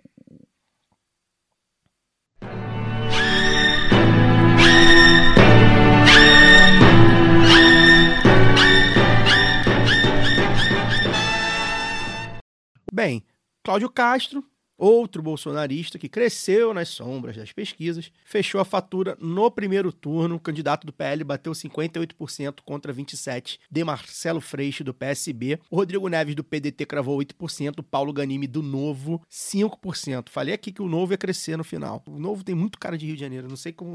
Enfim, vai chegar um momento que o Essa candidato do elite Bolsonaro... carioca, Zona Sul, Não, né, mas vai- liberal. né, Mas vai né, chegar um momento. É, pois é, esse discurso é bizarro. Não, Zona Sul não, cara. Esse, Zona Norte Zona também. Norte pra caralho. E vai chegar um momento que o, que o novo, que também acabou praticamente, com só tá o Zema ali segurando, vai chegar um momento que o novo vai ter que colar no bolsonarismo e vai chegar um momento que o candidato Bolsonaro vai, no, no- no Rio vai ser do, do novo. Vocês aguardem. Enfim, os demais não chegaram a meio por cento, que a gente vinha falando, né? A gente sempre falou aqui, com todo o respeito que a gente tem pela militância do PSTU, da UP, do PCB. Chega na hora H, não dá nem meio por cento, é isso, pessoal. Lá do B estava há dois meses avisando. Pois é, não tem. Não, Não, é era isso. urucubaca, Não não, é, era diminuir, Pois né? Não era piada, é a história É a das história pesquisas. das pesquisas mesmo. E, enfim, Esse ano ainda teve a Juliette, né? que tava Pois é, valorosa UP, Juliette Pantoja aí, que mas foi a- tipo... a, é- melhor delas, Não, a melhor tipo, colocada dos a... Nanicos. mas também com 0,3. É, sim, sim. Era, era eco da Juliette do BBB, gente. É. Infelizmente. Enfim, a gente chegou aqui Fagner Torres, vou te chamar para nossa conversa. A gente chegou aqui a dizer, eu pelo menos lembro que eu, eu disse, que havia uma chance real do Castro com a máquina, com o interior, com os prefeitos, apoiado no bolsonarismo, é, vencer no primeiro turno. Então, o que, que você começa a elencar? São muitos os motivos, né? Eu dei alguns aqui, mas tem outros. O que, que você elencaria aí desse resultado do primeiro turno no Rio de Janeiro? Já era esperado, né? Quem acompanhou o processo eleitoral aqui no Rio, como nós acompanhamos, vivendo aqui e vendo o dia a dia daqui e sabendo, recebendo as informações que a gente recebe, porque nós somos bem informados né, no, no, no métier, já era esperado. Pelo menos 15 dias atrás, 15 dias antes da eleição, eu já vinha dizendo que a grande meta Marcelo era tentar ir para o segundo turno, porque aí sim, se fosse para o segundo turno, poderia, né, acontecer alguma coisa diferente, mas era, sei lá, 70-30, 80-20, a chance da eleição acabar no primeiro turno como acabou. Tem muitos fatores aí com relação a isso. Óbvio, a gente já vem falando, né? Castro tem a máquina, enfim, o Rio de Janeiro é um. Aqui é o, é o Vaticano da Igreja Universal, né? É, o, é a meca da milícia. Então, vai demorar muito tempo, vai levar muito tempo para que a esquerda consiga se estabelecer no executivo. Infelizmente, o Rio de Janeiro é um estado perdido. Né? A gente não tem nada é, nem de longe perto do que se pode chamar de esquerda aqui, desde que Leonel Brizola, enfim, deixou o governo. A gente teve ali aquele meio de aquele meio de período ali que quando Benedita também foi governadora, mas ela não era, não, não, ela não foi né, necessariamente eleita governadora, ela era vice do Garotinho, que embora tenha sido do PDT ao longo de uma parte de sua vida, né, não, é, enfim, não dá para dizer que é de É o esquerda. garotinho. É o garotinho, não dá para dizer que é esquerda. O Rio de Janeiro Mas teve voto de esquerda quando se elegeu em Teve, 98, claro né, que teve, em claro que teve. PT, aquela. Claro que teve. Mas é, o, Rio, o Rio de Janeiro é um estado perdido, cara. Sinceramente, eu tô com 40 anos de idade, eu tenho pouquíssimas esperanças de que um dia a gente eu consiga ver a gente eleger uma liderança novamente popular e que pense o Rio de Janeiro com a sua real vocação, né, de ser o, o- a capital a capital da alegria, né, cara? É, a capital da, alegria do Brasil, né? O, o, o capital da cultura, né? A, a capital do, do esporte, enfim, de tudo isso que o Rio de Janeiro representa. Eu acho muito difícil. Hoje, quando se pensa em Rio de Janeiro, só se pensa em droga, em milícia, em terrorismo religioso. Só se pensa isso, que é o que, o, infelizmente, nas últimas duas, três décadas, é o que a gente vem se especializando. Massacre da, da população pobre, achaque de milicianos, é isso que a gente vem falando, né? O terrorismo religioso, é, os evangélicos dando a pauta. Infelizmente, cara, não, pelo menos serviu para uma coisa essa derrota, né? Serviu para mostrar que não adianta fazer concessões, é, nem mesmo com tantas concessões à direita e nem mesmo com tanta mudança de discurso, ainda que, na minha visão, sendo muito honesto aqui com o público, eu não acredito que o Freixo tenha mudado nas opiniões dele, por exemplo, com relação à legalização das drogas e com relação a tudo isso que ele supostamente teve que. Supostamente não, que ele teve que suavizar o discurso ou então até mudar. Eu não acredito que ele tenha mudado. Acho que foi uma estratégia eleitoral, uma estratégia eleitoral que se mostrou equivocada. A gente vai falar É. sobre o Freixo no final. É, eu acho que Rio de Janeiro a gente é, é um estado, embora ele seja o laboratório de tudo que há de pior no Brasil, tudo que há de pior no Brasil nasce, foi gestado aqui, foi experimentado aqui e foi replicado até chegar ao estado que nós chegamos hoje, estado de coisas que nós chegamos hoje. A gente já fala isso há seis anos. O Rio de Janeiro é o, la- é o laboratório do mal do Brasil. Mas ao contrário do, do, do Brasil, do- da questão eleitoral eh, brasileira, presidencial brasileira, que eu acho que nesse ponto, nesse caso, a gente não tem muita alternativa, não. Eu acho que a estratégia que Lula adotou para 2022 era mais acertada mesmo para a gente conseguir colocar Bolsonaro para fora. Ao contrário, aqui no Rio de Janeiro, eu acho que é, não, não adianta. assim. Eu acho que o discurso no Rio de Janeiro, ou o famoso volta para a base e volta para a base de maneira radical para poder construir com tempo, com calma e com cuidado, mesmo sabendo que a nossa vida, a nossa vida de carioca, a nossa vida de cidadão fluminense, ela não espera muito, porque quem vive no Rio de Janeiro hoje a grande maioria das pessoas que vivem está sujeito a todo tipo de coisa ruim, então não dá para esperar tanto. Mas, por outro lado, eu não consigo conceber que uma, uma candidatura é, se eleja no Rio de Janeiro fazendo o discurso mais do mesmo. Ou a gente parte para a radicalidade de mostrar para o povo que não tem, da forma como está, mantendo os mesmos nomes, mantendo as mesmas famílias, mantendo os mesmos, os, os mesmos, as mesmas organizações criminosas. Ou a gente parte para a radicalidade e mostra que do jeito que está, a nossa vida nunca vai melhorar, pelo contrário, ela tende a piorar cada vez mais e constrói isso com tempo, constrói isso com base, constrói isso com, com substância. Acho que só assim que a gente vai conseguir um resultado diferente. Assim. É, nesse ponto, acho que o. Embora a gente vá falar mais de Freixo na frente, eu acho que eu acho que a estratégia mostrou-se um grande equívoco e, no fim das contas, acabou dando aquilo que já a gente imaginava que fosse acontecer, que é o candidato que opera a máquina e que, enfim, é um fruto desse sistema corrompido e viciado e criminoso que manda no Rio de Janeiro há tanto tempo fizesse com que esse candidato vencesse as eleições. Eu entendo todas as restrições materiais e da vida real, né? De falta de recurso, de do, do governador usar indiscriminadamente a, a máquina, né, como se não houvesse crime eleitoral, da questão do domínio territorial das milícias, da cooptação dos prefeitos e deputados estaduais. Porém, contudo, ainda assim, a campanha do Marcelo Freixo foi uma campanha muito equivocada. É, a gente vai falar, a gente, a gente vai tratar desse, desse tema mais pra frente, porque tem uma pergunta, a gente abriu pra pergunta dos apoiadores e tem uma pergunta sobre isso, e eu acho que é bem, a gente tem obrigação de falar sobre. Só queria falar do Rio, eu acho que o Rio espelhou uh, a gente fica né, nas notícias ruins, porque, enfim, o Brasil, o Brasil, gente, é notícia ruim há muito tempo, né? Desde que esse nome, pelo menos esse nome Brasil, foi, foi colocado. Até antes, né? Terra de Santa Cruz, de Vera Cruz, caralho, é quatro. Mas, assim, o Brasil espelhou é, um pouco uh, do, do, do, que aconteceu no Congresso, que é o que a gente vai falar no próximo bloco, na LERJ, né? Que foi a aglutinação dos nomes da direita em alguns partidos, o, o desaparecimento de vários partidos do Centrão, ou o desaparecimento, ou a diminuição das bancadas, e o crescimento da, da, das bancadas de esquerda em cima desses partidos do Centrão, ou dessa centro-esquerda que, enfim, a gente às vezes não pode contar muito. Então, assim, é, o PT mais que dobrou a, a a bancada, saiu de 3 para 7. O PSOL fez uma bancada é, igual, mas. Igual a de 2000, é, eleito em 2018. 2018. Eu tava com 4 porque o Eliomar saiu. Eliomar tinha saído, é. Mas assim, com pessoas novas, né? A gente tem aqui no PCdoB, por exemplo, é a mesma bancada, com a Dani Balbi, que veio aqui, né? Do, do, do PT, a, Ma a Marina do MST entrou, né? Que a gente também entrevistou aqui. Uh, então, assim, é, eu acho que a gente tem um, um, ponto positivo, a gente ganhou espaço. Agora, é lembrar, né, a esquerda não vai fazer maioria num, num lugar como o, o, que o Fagner acabou de citar, né? Com a, principalmente com a máquina na mão.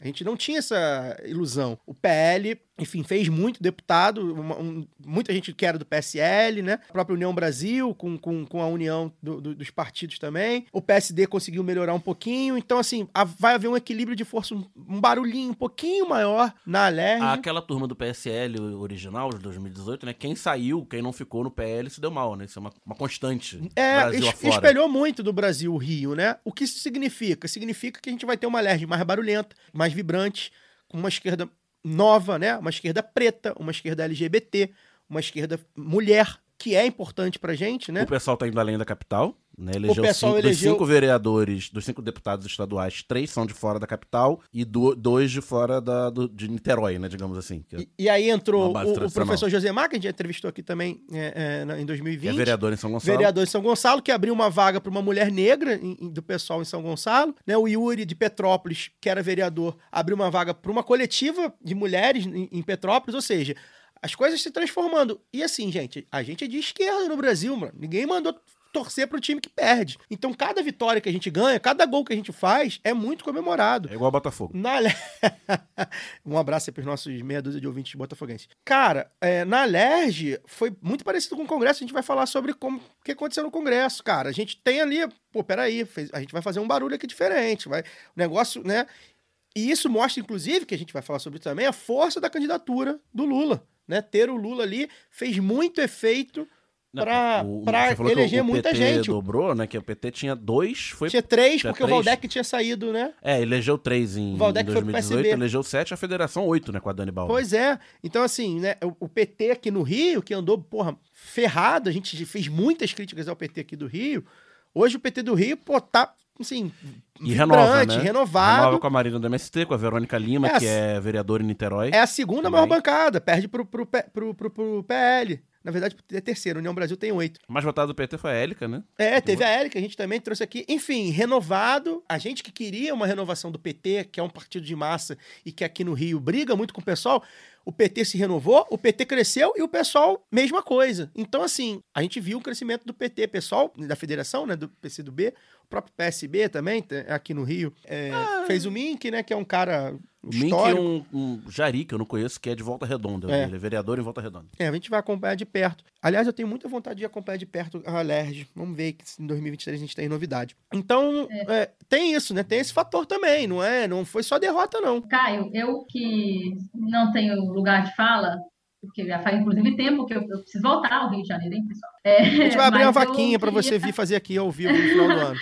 Mas eu queria, eu queria dar meu, meu, meus dois centavos aí sobre minha contribuição sobre o Rio, que eu entendo, assim, entendo muito, inclusive o sentimento geral das pessoas, é porque tinha um- um- uma expectativa com o primeiro turno, tinha uma expectativa da gente conseguir é, é, levantar, todo mundo, acho que a esquerda inteira, o Brasil inteiro estava na esperança da campanha do Freixo, assim, por esses movimentos que ele fez também, para a gente ver se, a gente queria que valesse a pena, né, a verdade é essa, tinha uma, uma coisa da dimensão do desejo aí, e é com certeza que a gente acompanha, mas ao mesmo tempo, e eu preciso fazer esse contraponto meio jogo do contente da Poliana, mas que eu acho que é realista porque a gente tem a eleição de candidaturas muito fortes, muito é, potentes mesmo, a palavra não é outra, como a da Talíria, como a da Marina do MST, é, uma, é, é diferente, assim, eu estou citando essas duas, mas é uma bancada muito qualificada, porque ela traz uma oxigenação, Isso. mesmo a Talíria que está se, tá se reelegendo, ela Isso. desponta aí como uma grande liderança, sabe? Pode puxar aí, é, quem sabe, um movimento maior de colocar, seja PSOL, o PT, reorganizar aí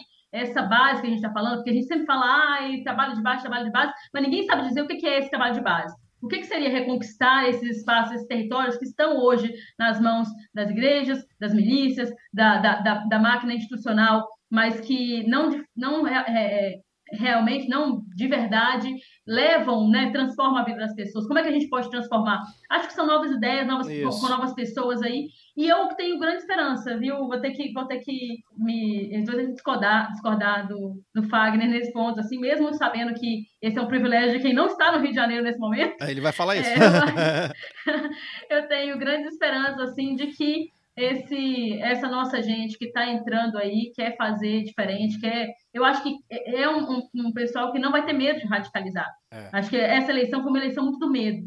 Sabe, muito. E quando eu digo medo, não é da covardia, acho que são coisas diferentes. É um medo, assim, a gente não pode errar. Mas foi uma eleição muito do não erro, saca? Então, a gente jogando na retranca o tempo inteiro. E agora, esse segundo turno, acho que já tô vendo, inclusive, esse movimento, as pessoas falam, não, eu vou é, é de adesivo o tempo inteiro, eu vou andar de boné, vou andar com o botão do Lula, com as coisas assim, mostrando mesmo a cara, porque eles não tiveram medo de colocar a cara, talvez tivessem nas, nas pesquisas, e a gente tá falando das sombras das pesquisas, mas não é negando as pesquisas, a gente precisa dizer isso, que as pesquisas, pro nosso lado, elas, elas acertaram. A gente vai falar Foram bem disso. certinhas ali, né? O que não acertou é essa sombra que a gente está chamando, é desses lugares onde a gente não está indo, que as pessoas chamam de base, mas que muitas vezes não são bases nossas.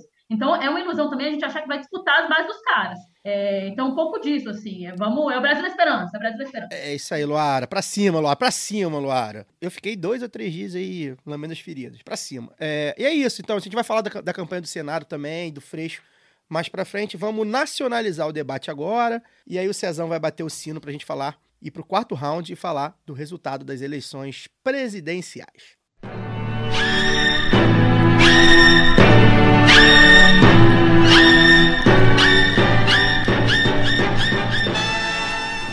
Fato 1. 51 milhões de votos em Jair Bolsonaro é um absurdo. É um sintoma que esse país abraçou o fascismo. Esse é o fato 1. Um. Fato 2. As pesquisas subestimaram esse número. E aí a gente tem migração de votos em massa no dia, a gente tem questões metodológicas, e a gente já lembrou aqui, por exemplo, do censo defasado, do número de evangélicos, da questão uh, do, da, da renda. Tem uma questão também de possíveis boicotes aos bolsonari de bolsonaristas às pesquisas, inclusive institucionalizaram agora no segundo turno, o pessoal já está falando para boicotar. Enfim, de qualquer forma, as pesquisas mostravam, e pouca gente esperava que fosse 48 a 43. O fato 3 é que o Jair Bolsonaro precisa ganhar 6 milhões de votos e o Lula não perder nenhum para o Bolsonaro virar e ganhar a eleição. É claro que o antipetismo é uma força política, mas pode ter batido no teto e o Lula, gente, ainda é o favorito. São 6 milhões de votos. É muita coisa. O fato 4 é que um congresso de direita é algo comum nesse país desde sempre. Ah, o congresso de direita, ah, um congresso conservador. Ah, um... Brother, sempre foi. sempre foi. E sempre, pelo menos nos próximos anos, será. Porém, e aí a gente falou aqui da LERJ, houve, e acho que em outras assembleias também, houve um aumento quantitativo e qualitativo dos partidos de esquerda, principalmente esses citados, PT, PSOL, PCdoB. Isso é algo novo que a gente não esperava, que não teve em 2018, e eu acho que é um fato sim a se comemorar. Gente nova, nomes novos, né? Pessoas pretas, pessoas trans, mulheres, indígenas, enfim, né, as minorias representadas, ainda que subrepresentadas no Congresso, é algo que a gente a gente teve aí primeira mulher ele, negra eleita por um estado, primeira indígena eleita, primeira trans em 2022, gente. Enfim. O fato 5 é que a eleição de próceres do bolsonarismo e da extrema-direita preocupou a gente, principalmente porque no Senado Moro, Mourão, Magno Malta, Damares, astronauta, começaram atropelando. Então a gente ficou muito assustado nos primeiros momentos. Decepciona a gente. A gente, enfim, queria senadores um pouco mais, pelo menos, é, menos fascistas, né, digamos assim. Porém, é bom lembrar também que nem todo senador eleito por partido fisiológico vai ser necessariamente um opositor do governo Lula 3 ou um apoiador, toque, toque, toque aqui, do regime Bolsonaro 2. Enfim, fez todos esses poréns aí pra gente ir com calma, né? No começo o pessoal foi muito empolgado e aí depois muito decepcionado, assusta, mas os números, eles são frios. Eles dão a gente uma vantagem e mostraram ainda que o jogo está sendo jogado e ainda mais a necessidade de eleger Lula dia 30, né, Luara? Acho que isso ficou mais comprovado ainda que cada votinho vai valer. A gente precisa. Se o bolsonarismo era uma força que a gente julgava que estava caindo e, na verdade, acabou crescendo numericamente, isso só significa que a gente precisa eleger o Lula dia 30, né? É, Caio, já que você me chamou então, eu acho que, é, repito, essa eleição que consolidou o bolsonarismo como força mobilizadora da população brasileira. Então, esses 51 milhões de votos aí são isso, assim. Inclusive, porque o Bolsonaro, o que confirma isso, é que ele teve mais votos nesse primeiro turno do que teve em 2018. E aí, se antes a gente tinha o antipetismo mobilizando, as mais diversas, não era uma, uma, um voto tão coeso assim, agora ele é. Eles votam de forma muito menos fragmentada do que a esquerda, do que o campo progressista. Então, nós precisamos alinhar os nossos, né, o nosso pessoal. E agora também é um, um, um vai ser, eu acho que não tem como não ser, uma eleição também do petismo, saca? Do lulismo, mas do, do, do, próprio PT como essa, essa grande ferramenta que as pessoas se apropriem. Então, agora não é mais hora de você ficar, né, falo da, da militância, só ficar com esse não me toca, ah, é porque o Lula tem que, ah, é porque o PT tem que. Não, o PT, é, a gente, eu tenho falado isso dentro do, do PT já há algum tempo, que a gente mobilizou é, os comitês de luta, né? Lá atrás também a gente fez a Nova Primavera, que a gente chamou, foi uma grande formação com mais de 6 mil participantes do Brasil inteiro. E a gente falava isso, assim, não é mais o PT tem que, o PT somos nós. Então agora, nessa campanha, é mesmo levantar essa bandeira que é do é, ir não é só coisa do contra fascismo apesar de ter é, a gente saber o que, qual é o nome né? Quem que é o nosso inimigo. Mas é o que que isso representa sabe? O que que é essa democracia e o que ela também pode ser porque nós vamos ter que puxar isso num eventual possível oxalá no novo governo Lula dizer que nós queremos desse governo. Então é esse momento em que estão vindo os apoios, e aí fica gente com milindre apontando dedos e aquele negócio todo, que eu acho que contribui para o clima, sabe? Para o clima que já está derrotista, que eu não entendo. Eu, francamente, não entendo como é que podem achar que o presidente chega tão enfraquecido no primeiro turno como o Bolsonaro chegou, ou seja, no momento em que eles colocaram todas as forças que puderam, não estou falando só de máquina, estou falando de toda a estrutura que eles têm, do que a gente está chamando de sombras das pesquisas aí, das, das igrejas, do que a gente tem, tem visto aí de vigílias, né, e tal. é, que- Empresários que, recusam- obrigam trabalhadores, vários relatos. É, e não, esse obrigar, gente, a gente fala assim, ah, mas é legal, as pessoas, as pessoas sabem que o voto é ela e a urna. Mas e aquele medo do eu vou ser demitida? As pessoas não conseguem, às vezes, entender o que, que representa ali a, votar no Bolsonaro. Porque o, o patrão dele vai dizer que é bom que ele vote no Bolsonaro. Bolsonaro é bom para ele, mas é bom para ele patrão, não para trabalhador. Entendeu? Então, como é que isso chega nas pessoas? Ai, se tiver alguma coisa, como é que faz? Se teve realmente, é, como a gente viu denúncia de gente colocando crianças para poder votar, para poder confirmar lá se votou ou não, essas coisas assim, que parecem meio teoria conspiratória, mas que neste Brasil a gente não duvida. E o que eu, eu, eu já queria jogar, eu sei que a gente vai falar de pesquisas ainda, mas já que eu já falei das- sombras das pesquisas, Agora é a hora. Tem falado, Agora é a hora mesmo. eu acho, é, eu acho que a, a gente tem. Eu nunca entendi isso, porque eu nunca. Eu não sei se é porque eu sou atleticana, eu nunca me considerei favorita para nada. É, mesmo no último ano, até o último minuto eu ficava ali, né? Meu Deus, será que vai dar? É, então, eu não entendia se eu vou com pesquisa, porque para mim o que vale é a, a bola ali na, na rede, é o, o voto ali na caixinha. Então, eu não me deixei pegar, assim. Eu até entendo, Luara. Se vier, Eu se entendo. vier o primeiro, o, o quê? O meu ou o das pessoas? As pessoas, Não, eu pelo entendo cansaço, existe- pela esperança claro. de terminar isso, né? E porque elas projetam no Lula uma coisa que elas não entenderam. O Lula, no primeiro. No, no- no- aliás, primeiro não, no discurso que ele faz antes de ser preso, ele fala muito isso. Olha, quando eu não puder andar, eu andarei pelas pernas de vocês. É. E ninguém pegou isso. As pessoas ficaram ali, ah, o Lula e tal. Claro que o Lula livre foi um movimento muito importante. Mas eu acho que não houve mobilização para além disso. Sabe, para disputar essas bases que se fala tanto, é, no dia a dia a gente simplesmente ficou contando com a volta do Lula e não construiu nem as nossas lideranças, nem, as- nem nos espaços que a gente está. A gente saiu dos, como eu já falei isso algumas vezes, saiu dos grupos das famílias, a gente cortou relações, e eu não acho que isso, gente, que vai resolver nem a eleição agora, nem que resolveria antes, porque realmente existe uma coisa diferente aí no, no, no bolsonarismo que a gente pode analisar aqui ou não, eu já falei um pouco lá no lado B Notícias, mas a questão é que terceirizaram, continuam terceirizando a política e isso me incomoda muito. E nessas três semanas a gente não vai poder se dar o luxo de terceirizar a política. Não é mais o Lula, é a gente, é a nossa vida, é a eleição mais importante das nossas vidas e das próximas gerações. É o que vai consolidar, eu acho que nem é aquilo que o Freixo falou em entrevista aqui, não é o que vai consolidar se vale ou não a, a Constituição de 88. É porque é ou vai ser a barbárie completa, ou a gente tentar reconstruir o que sobrou desse país, entendeu? Então, existem movimentos que aconteceram aí, inclusive de figuras tradicionais, outras que se projetaram muito bem ou não, que já retomaram aí, como alguns presidenciáveis, e eu estou falando diretamente, por exemplo, da Soraya Tronic, que agora volta para os braços do bolsonarismo, porque tem mais alguns anos de mandato e lá nunca mais vai fazer nada. Eu acho que nunca mais vai ser eleito para nada. Se não fizer esse movimento, não sei como é que sobrevive. Mas é, a gente pode colocar outros nomes aqui também para poder citar diretamente. O que eu estou dizendo é que não existe meio apoio, vou repetir. É agora é você vai vai mesmo é, encampar essa essa, essa eu acho que, é, a defesa desse projeto. Tem uma entrevista recente que eu recomendo para vocês, que eu não sei se eu coloquei, se eu já falei com vocês em off, grupo, acho que não. É, que eu terminei de ouvir hoje da Alessandra é, Orofino pro Breno Altman, né, no, do Opera Mundi. E ela fala também de Rio de Janeiro, mas ela fala, ela traz um conceito que algumas outras pessoas, inclusive o Sapato já tem falado, alguma coisa parecida, do ativismo narcísico. Sabe, essa coisa só da autoafirmação, do tira lá a sua foto com o filtro do Lula e acha que aquilo ali é campanha.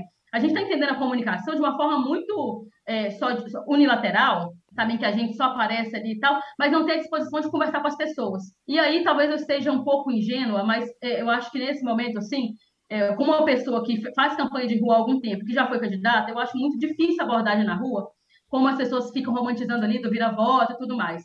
Não é que eu estou desmerecendo, acho que a gente tem que fazer também, tem É, ca- rua. é, se tiver, mas- tiver à disposição, achar que vai, vai. não, mas eu acho também que tem que ser assim. Procura as agendas também, vai para agenda de rua com a gente, inclusive é mais seguro. É. Acho que a gente vai precisar fazer essas caminhadas e tal. Mas eu acho que existem táticas diretas que nós podemos adotar e que nós deixamos para trás, mas que também é onde nós vamos cavar alguns votos, se vocês quiserem, se tiverem disposição. Se não tiver, você tem todo o direito, gente, de escolher o seu interlocutor. Mas todo mundo aqui conhece alguém que ainda vota no Bolsonaro, tal, um amigo, um parente e tal, se tiver disposição de conversar, é a hora, não é para deixar agora, não é para ir para o Twitter e posar da sua superioridade moral e falar assim, ai, porque olha só, meu tio está falando lá a favor da família, mas tem uma, uma amante, não sei o que lá.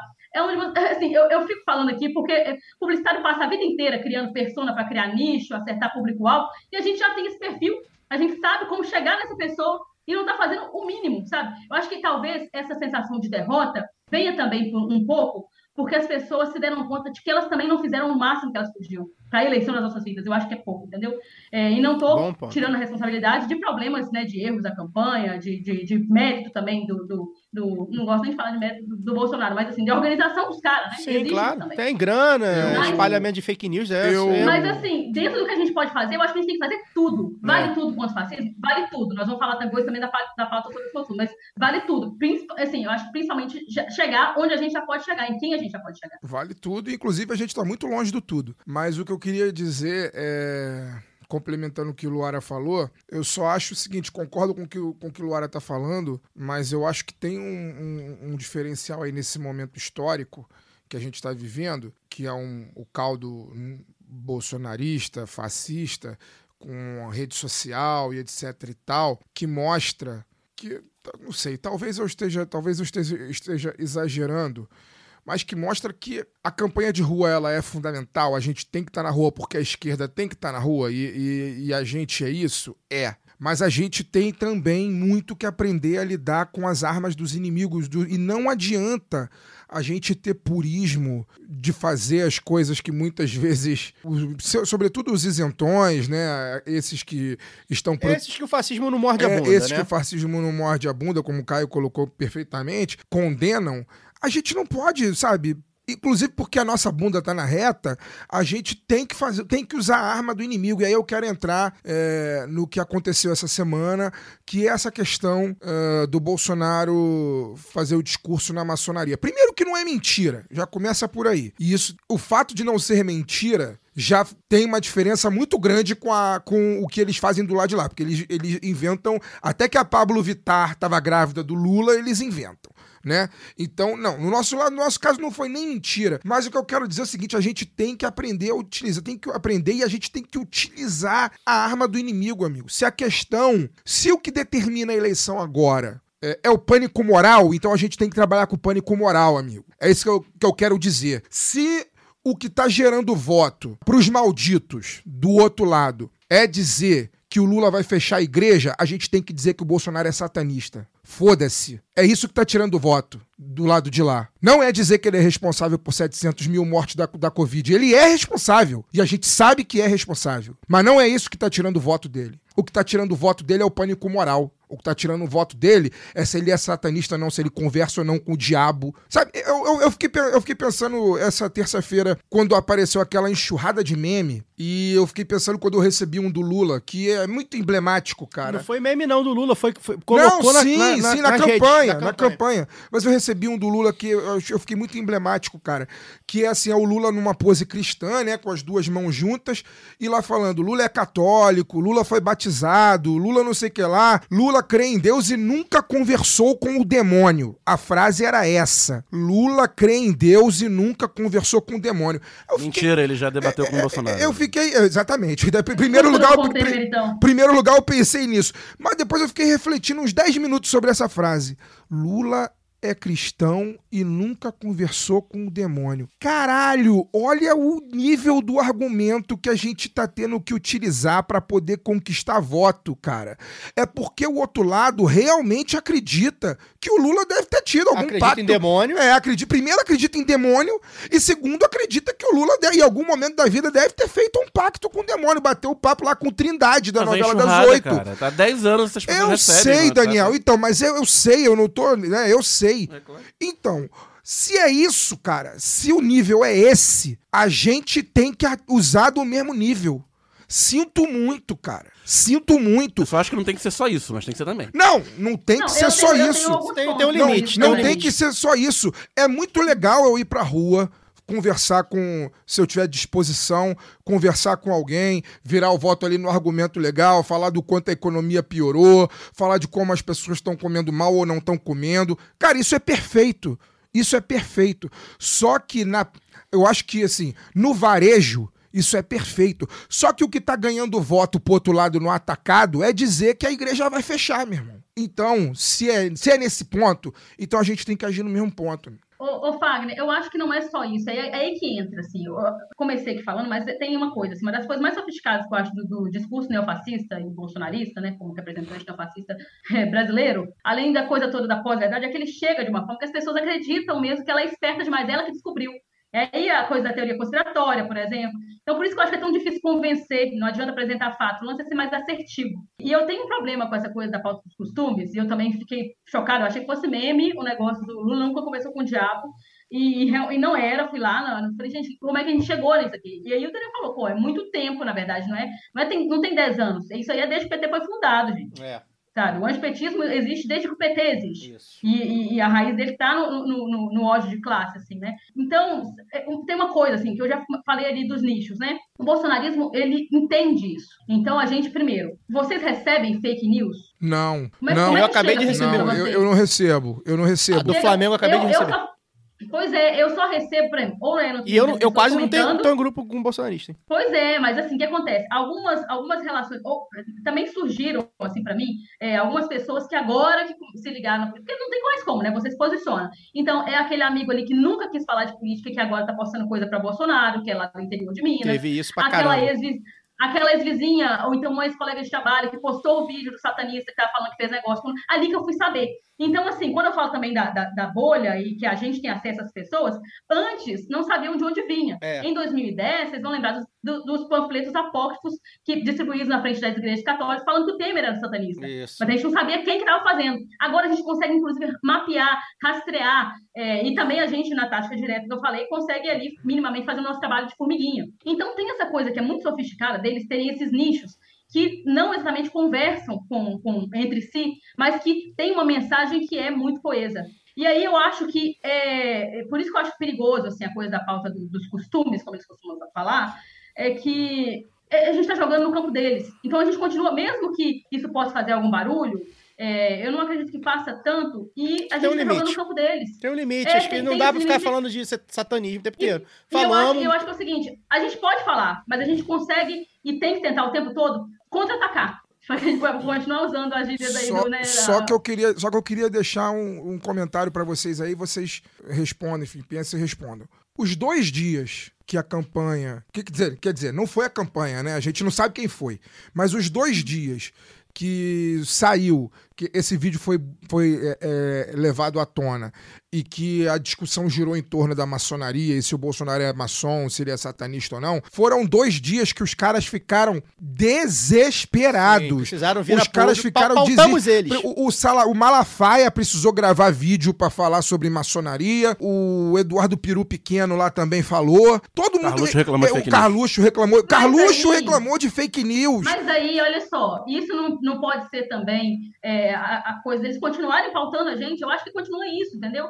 A gente não está conseguindo contra-atacar. Eles, eles continuam né, dentro do campo deles. É esse meu ponto. Mas eu sei, Laura, E eu mas, seguinte- mas faz o quê? e A gente o tá falando de pandemia, de fome, o tempo inteiro. E não colou. Então, mas eu Quer dizer, colou, mas chegou, bateu no. Gente, olha só, pandemia bateu no teto. 51 milhões de pessoas ou ignoraram a pandemia, ou não acreditam em pandemia, ou acham que o Bolsonaro é responsável. 51 bateu no teto. Não dá mais eu falar. tô falando, é, não dá mais pra falar de existe um pandemia. mundo. Fome, Ah, só rapidinho, pessoas. rapidinho. Fome, não dá mais pra falar. Ah, mas não dá, não dá. 51 milhões de pessoas acham que não tem fome. Inclusive, acho que é um pauta, uma pauta legal a gente falar disso, porque é uma pauta muito da, da, da capital. Fome e pessoas pedintes. É uma pauta da capital, onde o Bolsonaro perdeu, na maioria das capitais. Então também não adianta. Economia. Ah, o Lula, o Lula, a gente era feliz com o Lula. Já foi. Já foi. Eu não sei, e aí eu coloco aqui pra mesa, o que, que a gente vai ter que fazer agora.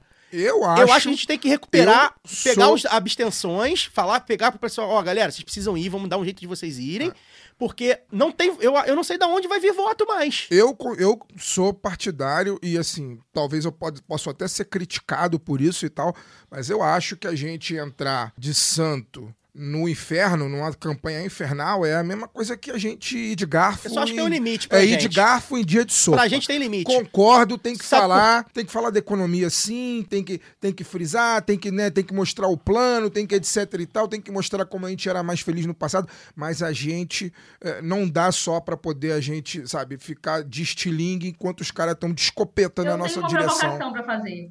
Provoque. Então, se eu faço antes, do Daniel falar. Provocações. Quer falar, Daniel? Daniel quer falar, mas fa- pode falar, Elora. Provoque o Daniel É que é o responde. seguinte, vocês não acham que é contraditório a gente ter acabado de falar, mesmo passando de leve, assim, na campanha do Freixo, de ah, o abandono de pautas históricas dele ali e tal, e agora querer é, aliviar, esse- igual vi agora na, na Folha de São Paulo, não li a matéria, mas me, é, tá lá a manchete. Lula grava vídeo de ser contra aborto e leva a pauta de costumes à TV. Por mais, que ele faça a campanha, o PT, Lula faz a campanha que ele achar que deve, mas não dá pra gente normalizar isso e não tentar trazer pra política. E aí, quando eu digo, não é a racionalidade a qualquer custo, que, não- que pode não estar dando resultado, e não deu, assim, isso que a gente esperava.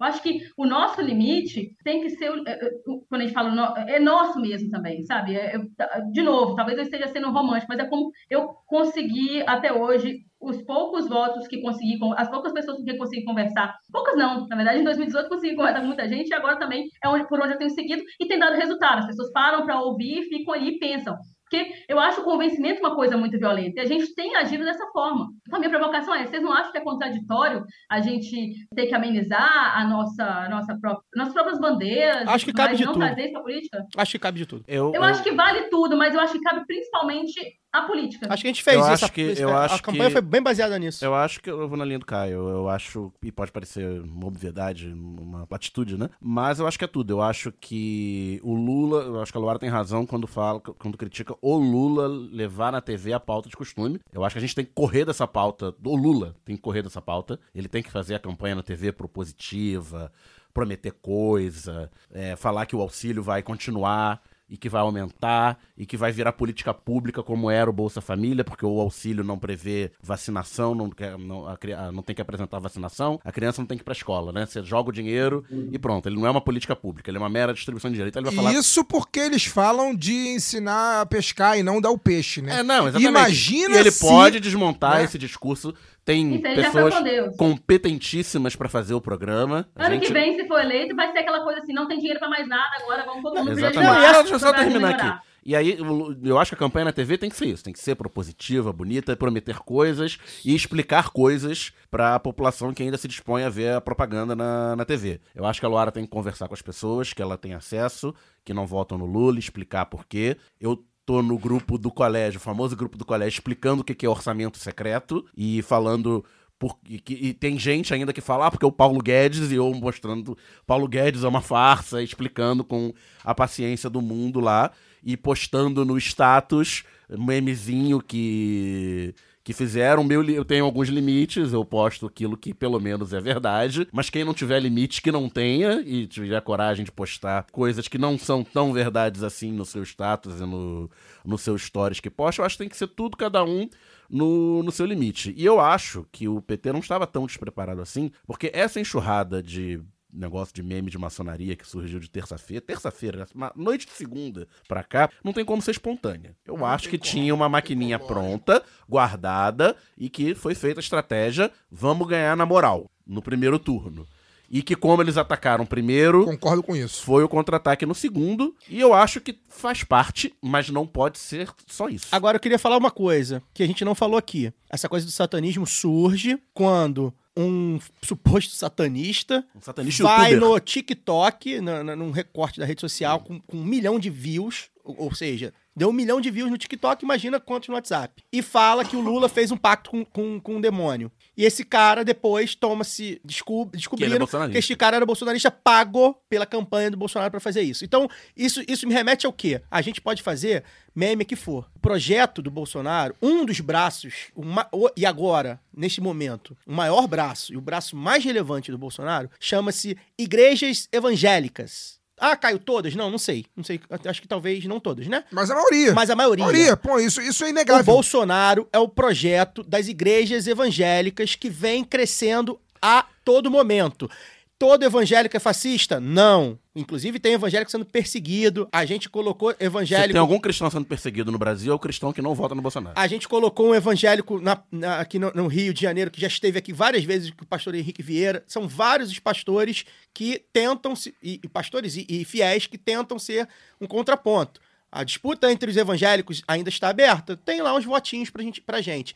Agora, a gente não pode se furtar a dizer que o Bolsonaro é parte do projeto de poder de boa parte das igrejas evangélicas. Isso, isso a, gente, a, gente, a gente precisa deixar isso claro. A gente pode disputar os evangélicos? Pode. Agora, o que, que a gente faz com a máquina dos pastores, empresários da fé, charlatões da fé, que esses sim estão disparando e assustando o seu, o seu rebanho? Tem que prender. né? Então acho que a gente precisa deixar isso claro. E aí, repito, acho que é, a máquina. E, e a pauta veio pro satanismo, gente, porque a gente está vivendo num país onde pelo menos um terço das pessoas está sendo assustada, repito, independente do voto, tá? Está sendo assustada por as, as pautas moralistas. Você fala de aborto. Fudeu, inclusive entre eleitores do Lula. Você falar de a pauta aborto, gente, esquece, esquece. A gente pode ganhar na canetada, o STF, né? A gente ganha muita coisa na canetada. Casamento homoafetivo foi na canetada, a gente ganha muita coisa na canetada. Esta discussão de aborto, inclusive, outro dia falou, ah, tem que fazer o plebiscito. Esquece, plebiscito vai dar 70%. Eleitores do Lula, pessoas progressistas, pessoas que, enfim, Vão votar vão contra. votar contra. É, uma, é um fantasma.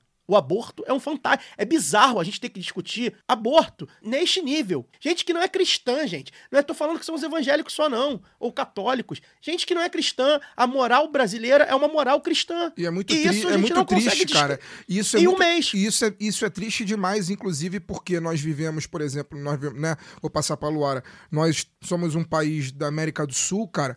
Que é o, é o quê? Que é- é- deve ser o, o último, ou um, do- último. Ou, ou um dos últimos a, tá- a- a ter condições de colocar essa pauta em debate, né, cara? Porque países muito mais pobres e, né, muito mais carentes do que o Brasil é de tudo, de diversidade, de tudo, cara. A, a gente não consegue, cara. A gente não consegue. O avanço Não consegue das igrejas avançar. evangélicas. Não consegue avançar. Lu, Não, mas eu acho que também tem o avanço das igrejas, isso é inegável, mas aí o que, que a gente pode fazer? Isso, inclusive, foi uma das perguntas que a gente recebeu lá no, no post, né, sobre o, o- a gravação de hoje, né? É, Então teve, não, não me recordo agora o ouvinte que a colocou lá, campanha mas do Lula, por exemplo, já foi procurar a senadora pode, é, e aí, Tá e certo. aí é o ponto, gente. O meu, o meu ponto é um só, assim. Jogando no campo deles, vocês acham realmente que se os caras tiverem que votar em alguém conservador, não vão votar no conservador deles? Saca? E, e eu acho que é trazer pra cá, olha, o Lula falar, não tem problema o Lula falar, eu sou cristão, eu sou católico, mas é, é, o que ele tem que dizer é, mas você não tem que votar em mim porque eu sou cristão, saca? Não é isso que faz um bom governo. Mas eu É não porque sei. o Bolsonaro tá dizendo que fez cristão, e aí, e aí contra-ataca. E aí a gente fica nessa Agora, coisa, voto assim, de quem? é, É, também acho que é legal a gente falar. A gente tá falando de quem? Porque, assim, vou repetir. Esses 51 milhões de votos do Bolsonaro, eu acho muito. De... Esses votos a gente não vira. O que a gente tem pra sim, virar eu- eu- é Simone Tebet, é Ciro e algum... são algumas Não, eu abstenções. acho que eu acho que esses, esses que você falou a gente vira, E esses votos não são evangélicos. mas eu acho. Não, alguns são. Ah, né? alguns são, mas assim, Mas não é... eu Mas acho muitos dos que- 57 milhões do Lula são evangélicos e São. estão sob ataque. Exatamente. Então tem que E- manter mas, esses mas votos. eu acho, mas eu acho, cara, que um bolsonarista, um eleitor do Bolsonaro que vota no Bolsonaro porque acha que o Bolsonaro é um representante da igreja evangélica, se eu conseguir colocar um elefante atrás da orelha desse cara dizendo que o Bolsonaro é satanista, eu vou botar, meu É irmão. isso. Eu vou botar. Eu acho que essa é a questão. Nós estamos, Alguns estão em nós estamos ainda. o quê? Em 20. Nós falta, falta Se é 24 satanismo dias. que preocupa Falta, ele, falta vamos preocupar ele 24 com dias mas, pra eleição. Mas aí que tá. Falta 24 Vai. dias. Esse cara, eu não vou conseguir, sabe? Não vai. Falar de pandemia, Fala- de em fome, 24 de trabalho. dias vai, eu não vou vai, mudar. não vai. eu não vou, eu já descobri que eu não vou mudar o voto dele se eu for falar no, no argumento, no argumento, né, que a gente tem que usar. Mas se se eu conseguir fazer, não é ele nem votar no Lula, mas se eu conseguir ele fazer ele pensar tipo dúvida, assim, anular. cara, não, calma aí, vou anular, mano, mas nesse satanista aí eu não vou votar. Eu vou fazer. Agora, isso tem um limite, gente. A gente se empolgou nesses memes aí. Isso tem um limite. Isso já foi. Eu acho que não, não, não adianta. Não, satanismo esquece. Já foi. Já pegou quem Mas tem que muita pauta que dá Mas pra ainda tem, ainda tem outras coisas. Lu, deixa eu só passar pra gente, pra gente passar aqui né, nesse, nesse round ainda. Se você quiser complementar, tudo bem, mas eu queria falar agora dos demais, né? A gente teve aí o movimento da Tebet, que passou o Ciro Gomes, como a gente previu. A gente, a gente entende ainda um pouco de, dessa coisa. A gente já sabia, né? Alô, ciristas, nossos amigos social-democratas que nos ouvem. Agora é a hora, hein? Espero o Ciro Gomes não. O Ciro Gomes lá, ah, não sei, sabem quem eu sou, né? Foi né? incapaz de, de falar o de nome, citar o nome do Lula. nem no- o 12 mais no- não, um. Bisonho. Bisonho, bisonho, mas... Mas não quero falar mal dele agora, não, Mas, porque não, preciso dos eu votos quero- que sobraram dele. É isso, a história se move. PDT, senhor Carlos Lupe, saíram por cima. Ju- Juliana Brizola, saíram por cima. Vamos votar 12 mais 1. Eu acho isso uma babaquice. Enfim, mas tudo bem. Se é o 12 12, mais mais um, 1, gente, 12 mais se um. é o 12 mais Vai lá, 1, vai lá, vai lá. 12 mais 1. Deve Votos fazer conta. 15 É. menos 2 também, tá valendo? extrema direita, votos do, do Ciro que migraram para extrema direita, que a gente já viu que tem e já viu que alterão, né? Algumas Segundo a Poder aí, Data, 54% dos eleitores do Ciro declaram voto em O Bolsonaro. que significa Por que, será? o que significa que metade dos votos do Ciro ainda são estão em disputa e, e- vão pro Lula e são de pessoas que são social-democratas, são trabalhistas. Eu sempre falei isso. Meu problema é com o Ciro, irmão. Eu, eu o Ciro, pra mim, acabou. Agora, Inclusive, não sei se vai ficar quem no PDT, votou no né? Ciro, é, a gente vai falar sobre isso quando- conforme vai andar. Agora, o PDT saiu por cima. Eu vi muita gente é, é, do Twitter lá, que é onde eu sigo, declarando, ah, queria o Ciro, não gosto do Lula, mas vou votar no Lula. Ou seja, é um eleitorado que eu tenho certeza absoluta, o PT e o PDT já fizeram essa aproximação, é um eleitorado que eu tenho certeza absoluta que vai votar no 13, então a gente tem gente aí para, enfim, para aglutinar e, e eu espero, eu acho que e, e vai acontecer. Se não é como a gente achava, por exemplo, foi em 2018, ou como a gente gostaria que o Ciro Gomes fosse, né? A gente gostaria talvez que o Ciro Gomes fosse de outra forma. Os eleitores deles não, são pessoas que, que entendem o momento que a gente tá, boa parte deles pelo menos. Enfim, PDT veio pro barco, Juliana Brizola, Carlos Lupe, acho que na hora, ali no, no sufoco, saíram por cima. Lu? É, inclusive, em Minas Gerais tem um movimento interessante também, a Duda Salaber, que é uma das, das Isso, trans Duda, eleitas aí isso. para a Câmara. A Duda é, declarou apoio né, à candidatura do Lula, é, abertamente, assim, colocou lá também o grupo dela, que eu imagino que vai 200 disputar mil votos que ela teve, né? Isso, foi, foi vereadora mais votada é, em 2020, agora foi muito bem votada também. Várias vezes ameaçada de morte nos últimos anos. Isso. E, e ela faz esse movimento, assim, que é, lá no, no- no- na esquerda mineira sempre teve ali algumas divergências de grupos e tal, que a É, gente sabe. e agora ela faz um movimento estranhas. muito maduro. É. Eu achei muito, muito interessante, assim, para a campanha. Acho que a campanha do Lula ganha muito Ganha. com essa entrada. Principalmente em Minas, né? Que mobiliza Tá precisando. que, mobi- é, que mobiliza bastante ali. Então, é, é- eu achei corajoso, assim, da parte da Duda. E eu acho que, falando já da, da Tebet também, os cálculos é, da, da Tebet me parecem muito acertados. Ela sabia desde o início para quem ela A falava. Tebet saiu né, grande pra mulher, cacete. pra- Saiu enorme. E, Saiu e- e grande um discurso, cacete. como há muito a gente não via, é preciso né, é, reconhecer, como há muito a gente não via um discurso político e, e- e politizado. né? O discurso dela de adesão à campanha do Lula, inclusive propositivo. É engraçado porque, por exemplo, o PDT coloca lá ah, e tal, o programa de renda mínima. Renda mínima já estava no programa do Lula, sabe? Eles querem colocar Do- da nego- renegociação de dívidas também, né? O Desenrola É. Brasil. O Haddad já tinha colocado em 2018, diga-se de passagem. O PT já tinha É. colocado em 2018, o Ciro pautou. Mas que é isso tudo que a gente bem, espera tudo bem, gente. E é isso que a gente espera do Ciro. Não, pautar o Beleza, debate. venham. É, mas assim, eu acho que a Tebet sai maior porque Sai, fez uma campanha sai. com muito mais assertividade. Sabia para quem estava falando. Ela, ela não era que chegar. atacada, então ela podia ser propositiva também, né? Exatamente. É, E ela sabia, ela Exatamente. sabia que não ia ganhar, então ela fez uma campanha propositiva no sentido de tornar o nome dela um nome nacional e tornou, e conseguiu.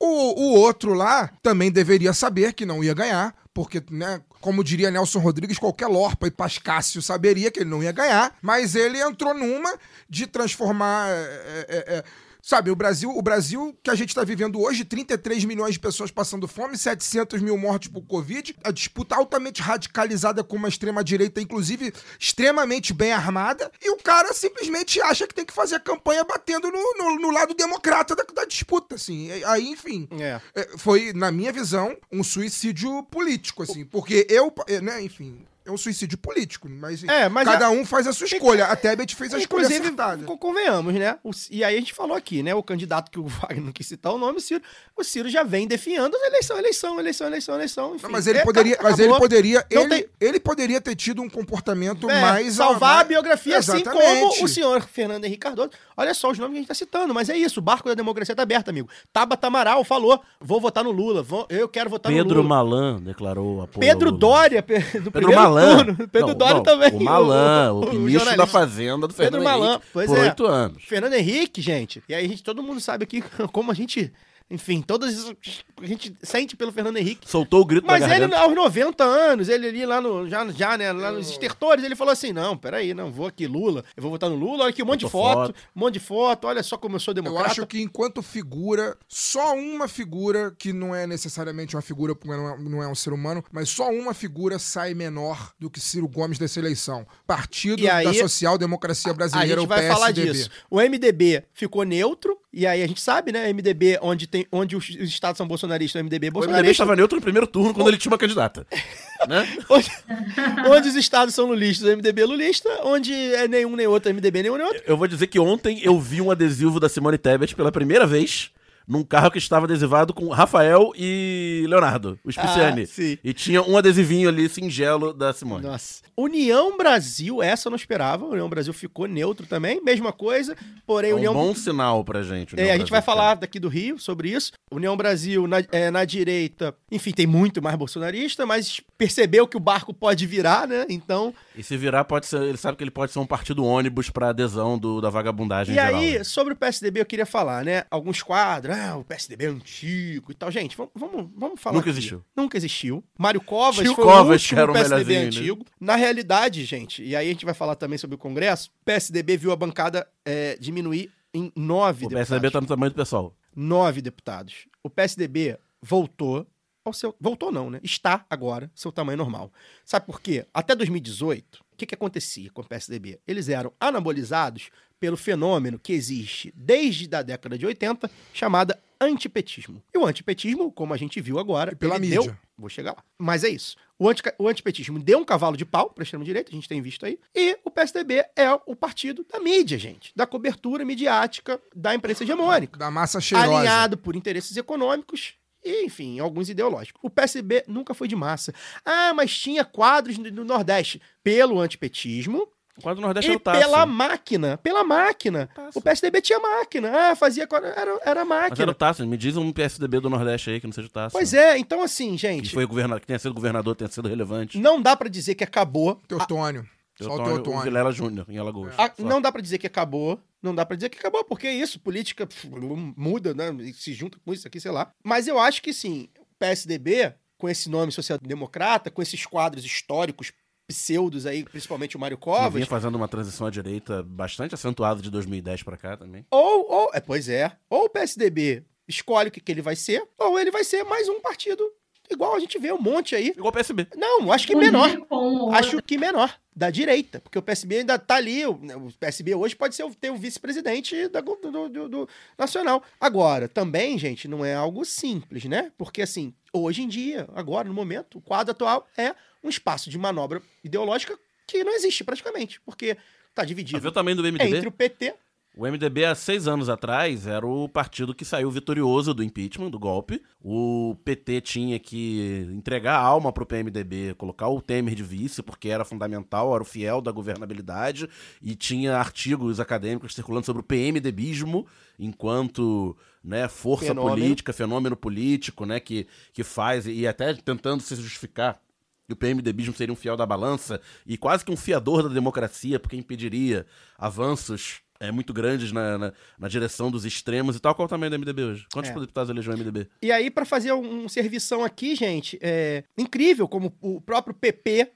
linha auxiliar ah, do bolsonarismo, perde gente. É, Apesar o do Novo Lira. perde gente. ah, o PSD perde gente. O novo, não cumpre, o novo não cumpre cláusula de barreira, que significa que não seremos obrigados a ouvi-los nos debates no próximo ciclo eleitoral. Basicamente, quem cresceu... Se seguirem a lei, né? Porque pra direita vale tudo. Só É. pra, Não, a só Globo- lei pra as esquerda. emissoras não são é, proibidas É, de chamarem candidatos do novo, elas são, é, não são obrigadas.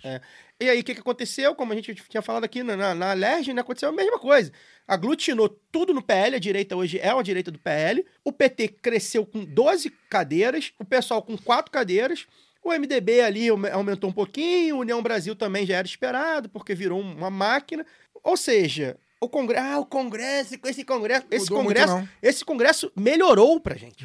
Porque o, a gente, o PT e o PSOL, vamos botar assim, a esquerda, né? Cresceram, por exemplo, nas custas do próprio PSDB, nas custas do Cidadania, nas custas do PDT e do PSB, que tem uma porrada de gente que votou com, com o bolsonarismo. Então, assim, o Congresso É, óbvio que não é o suficiente pra governar, mas deu uma melhorada. E Mas não- Luara deve concordar comigo, assim. é- é, eu acho que aquele desespero inicial nosso de ver o resultado do Congresso e achar que piorou muito é porque também o bolsonarismo renovado é, é- parece que ainda é mais bizarro É. do que o de 2018, né?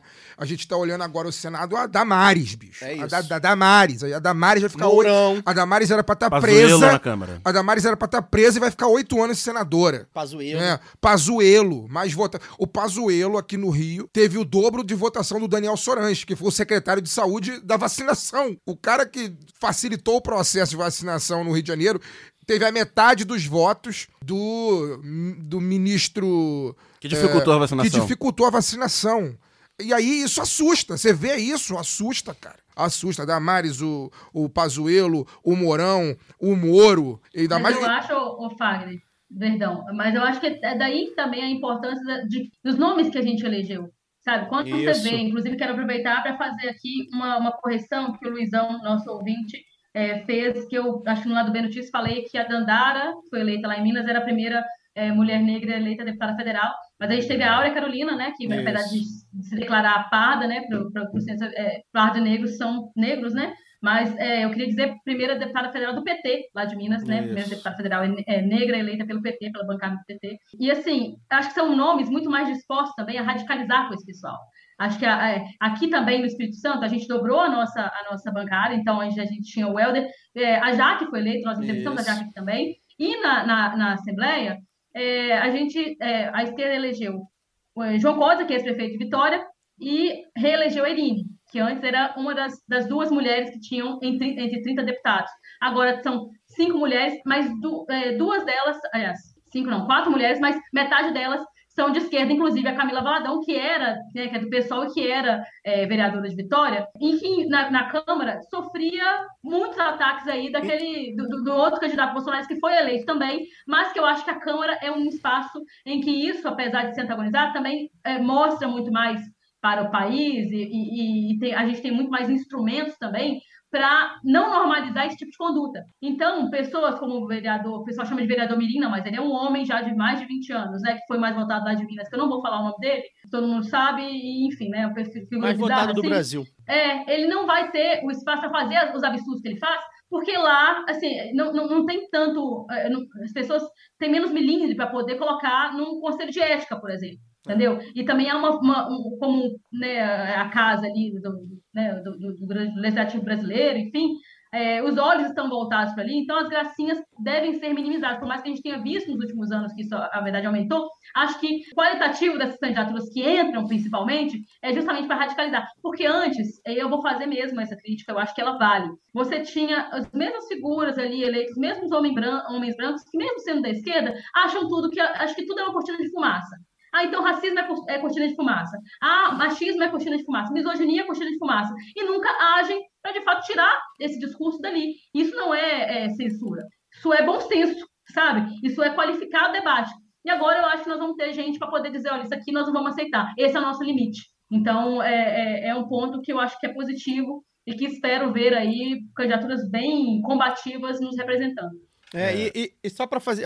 Em São Paulo, cara, o PT saiu de 10 eleitos em 2018 na Lesp pra 18, brother. Então, assim, é, no Senado, que o pessoal. Ah, Senado, Senado. Cara, é claro que os próceres do bolsonarismo estão lá, isso é absurdo, é bizarro. O PL ganhou muito, são seis senadores a mais, a União quatro a mais, mas o PT ganhou dois, né? Então, assim. E É, se o Lula ganhar a eleição, metade desse do PL pula do bar. Exato, é bom lembrar que tem, tem, tem figuras como o O Romário, discurso da vitória do Romário foi. O Romário, dizendo- eu, Cláudio todo Ca... mundo. eu, o falou, mandou foda-se, né, pro Bolsonaro. Ele citou o Castro, citou ali um, uma pessoal do PL, o O resto Tineu. que se foda. E ele, o resto que se foda, não devo nada a ninguém. O Castro também, aí, pra gente, né, linkar, também falou assim: não, fui subestimado. Meu- Não me o- seguem o no Bolsonaro Instagram. não me segue no Instagram. Então, assim, o PL também é balaiozinho de gato. Os outros partidos, é, pô, sei lá, o, o republicano, é, pra esses caras migrarem não custa. Então, assim, calma. Vamos ter calma, que eu acho que. Ó, e tem uma coisa que eu posso, posso falar aqui, que é, que é um negócio interessante, assim, sobre essa coisa da migração. Em 2018, eram dois senadores, né? E aqui no Espírito Santo, aquela coisa do voto útil, não sei o que lá, a gente conseguiu para poder tirar. Era Magno Malta, Ricardo Ferraz, que é o relator da, da Reforma Trabalhista, que está hoje como candidato né, na chapa do Casagrande, é vice do Casagrande, então nós estamos tendo que engolir isso aí. Mas em 2018, o voto era para tirar pelo menos um dos dois. E tiramos os dois, colocamos o Contarato, pena que foi na leva aí aquele, o Marcos Duval, que é o que gosta de ficar brincando de SWAT, ele se elegeu nessa coisa, ele fazia umas coisas como era o, alguém que treinava lá SWAT, era um negócio assim. Que é um candidato bizarro, que na pandemia também foi extremamente bolsonarista e tal, mas que tem declaração dele para Folha Vitória, se não me engano, falando que ele não é governista, é, ele não é bolsonarista, ele é governista. É, Que entrar, ele quer ajudar a governar. Inclusive, tem fonte minha que ouviu isso do, do senador. Eu estou citando a fonte do Folha Vitória também, para poder, pra poder já ah, aqui, mas tem fonte minha que ouviu isso direto da boca do senador. Tá coxando o É, alambrado, né? É, as coisas não são Então, simples assim. É, é- é as, coisas, é, as coisas não são simples assim, mas elas são conversadas. E isso é, é- é como se faz política no Brasil. E, de certa forma, em certa medida também, como eu falei, conversando com as pessoas mesmo. Sabe? A gente quer, quer conversar com quem é governo, pessoas querem ter a, a- a- enfim, né? A gente. Com quem quer que tem que conversar com com quem quer conversar, a gente vai conversar. É, é é aí que A entra política até se o- faz no, assim. No meu, no meu boa noite final, eu, eu termino de falar aquilo que eu comentei aqui, para vocês não acharem que eu tô na ingenuidade. Não, não, eu. Ou talvez esteja. eu- acho, acho que não, também. acho que não, acho que não. Acho que cabe tudo mesmo. É, política é isso.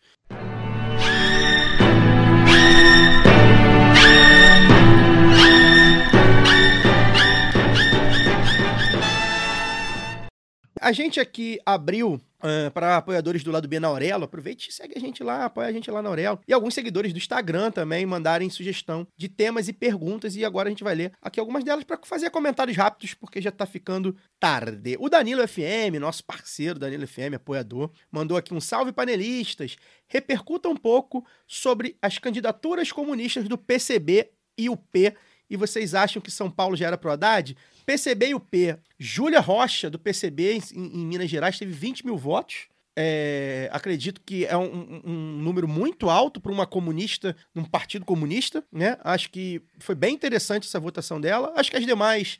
É, não, não, não vi nenhuma que me chamou a Sem atenção. destaque. O Jones, por exemplo, enfim, pontou a menos de 1% lá no Pernambuco. Foi o, me- o melhor dos, dos, dos nanicos, mas eu acho que não é nada de destaque. Jones, que é uma figura de destaque na, na, na internet, um influenciador, um pensador. Eu acho que, enfim, o trabalho que é feito principalmente por influenciadores é, comunistas no YouTube, ah, nas redes sociais, é muito importante para fazer uma base, né? Para ali, para formar novas cabeças, nova, apresentar novas possibilidades. Ah, você falou dos 20 mil votos da Júlia em Minas. A UP teve duas candidaturas a estadual em São Paulo bem votadas. Uma acima de 20 mil e uma com 14 mil, se eu não me engano. Confere aí. É, Acho que a senadora da UP também teve uma votação, enfim, é um partido novo, que não é um novo, é um partido recente, É novo recém-criado. adjetivo, gente, não substantivo. É um partido recém-criado. Enfim, é assim mesmo, é contra o sistema, é difícil. Achei que faltou um pouco, e aí eu não sei, porque eu não tô nos, meandros, né?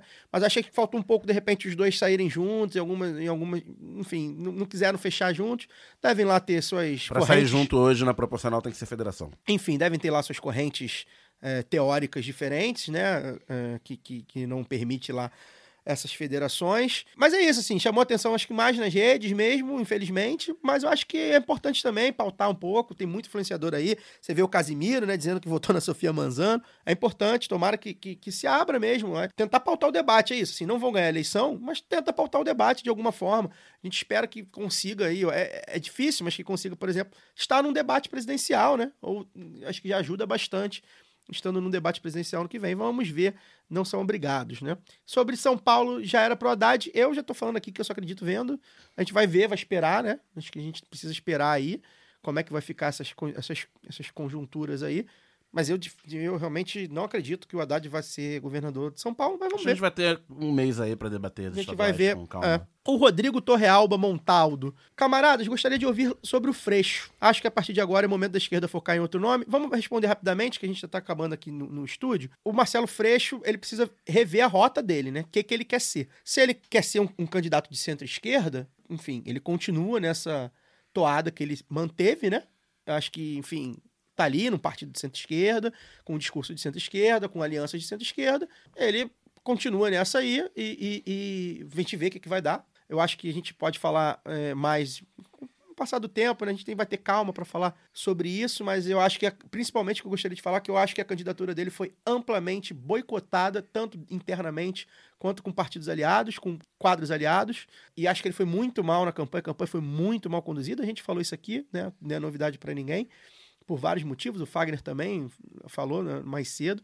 Agora, ele é um grande nome, ele é um cara muito bem votado. É, 27% dos votos é, de um cara alinhadíssimo à esquerda do Rio de Janeiro é uma boa votação. Vai depender da conjuntura, as coisas mudam, né? O que, que vai vir pela frente. Tem muita coisa pra gente debater ainda sobre o que vai vir pela frente. Eu acho, eu, eu acho que hoje a esquerda não tem ninguém para focar, Rodrigo. Acho que eu não vejo ninguém para focar em outro nome, mas está aí nascendo novas lideranças, né? Então, para o curto prazo, talvez não tenha um nome, mas assim, para um médio prazo, acho que a gente tem bons nomes ainda aí para ver. Alguém tem algum comentário sobre o Freixo?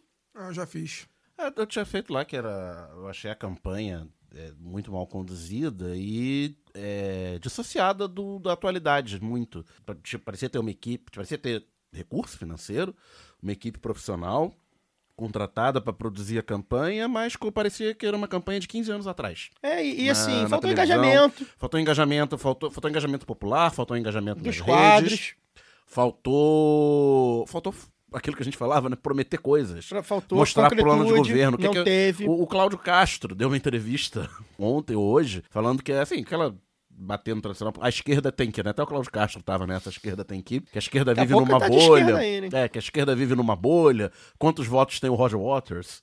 Né, fazendo uma declaração de voto em inglês que ele votou no programa e tal. Mas, de certa forma, ele tem alguma razão, Tem. né? Tipo, se ele vai na Baixada, o que, que ele vai fazer na Baixada? O que, que ele promete enquanto governador que ele vai fazer na Baixada? É, ou ele vai ficar falando que tem, ah, governador preso. E, tipo, ele é pendurado no Lula, que foi preso, nós sabemos por quê, mas com esse discurso toda hora falando dos. Ele, a cada três frases do Freixo, uma era governador preso. É, é muito fácil ele tomar o que chamam de invertida né, no debate. Ah, mas o Lula foi preso, e aí? E como é que você explica, com um minuto e meio de debate, É, por que, que a prisão do Lula foi injusta é, e a do Cabral não é? é. Sendo que No- com todos os Jato. problemas, com todos os problemas de Pezão, Garotinho e companhia, a prisão do Pezão e do Garotinho também é muito, são muito diferentes da prisão do Cabral. Exato. Né? Tem muito de lawfare ali também.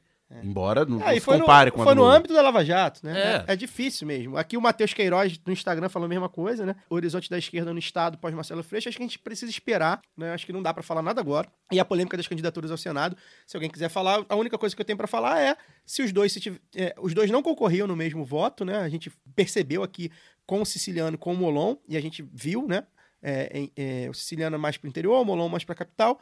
Molon ficou em segundo. Mesmo assim, se eles tivessem saído em uma única chapa, seria possível. É, acho que os- nenhum dos dois nomes agradava é, esses eleitores, né? Que eram contra. é, contra é, enfim, que eram antagônicos, mas, mas facilitaria bastante ter um, um- um senador do Lula só. E foi, não foi isso que aconteceu. E embora a direita também esteja- estivesse é, bastante Exa- aquilo que você fracionada, falou, exatamente porque a direita estava fracionada, era era, a hora da gente. Tanto que a gente tomou pau no Rio Grande do Sul, tomou pau em Minas, tomou pau em São Paulo. E dos estados do Centro-Sul, que chegou mais perto de eleger um senador progressista, foi o Rio de Janeiro. Pois é. Então, é isso, né? E, é- e Onde tomamos pau para governador. foram boicotados eh, também, boicotaram, enfim, essa candidatura ao Senado. A chapa, gente, a gente vai ter tempo para falar isso mais na frente.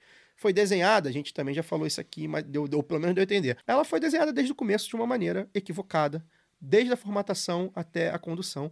Foi um desastre mesmo, assim, que eu acho que chamusca o Marcelo Freixo, mas não, não existe, na política não existe fim, tá, gente? Eu lembro que as pessoas deram fim do Serra na, na década passada e o Serra se tornou Ó, governador. achei aqui, tava com bug o, o G1. Amanda Bispo, da UP, teve 20 20.903 votos para deputado estadual.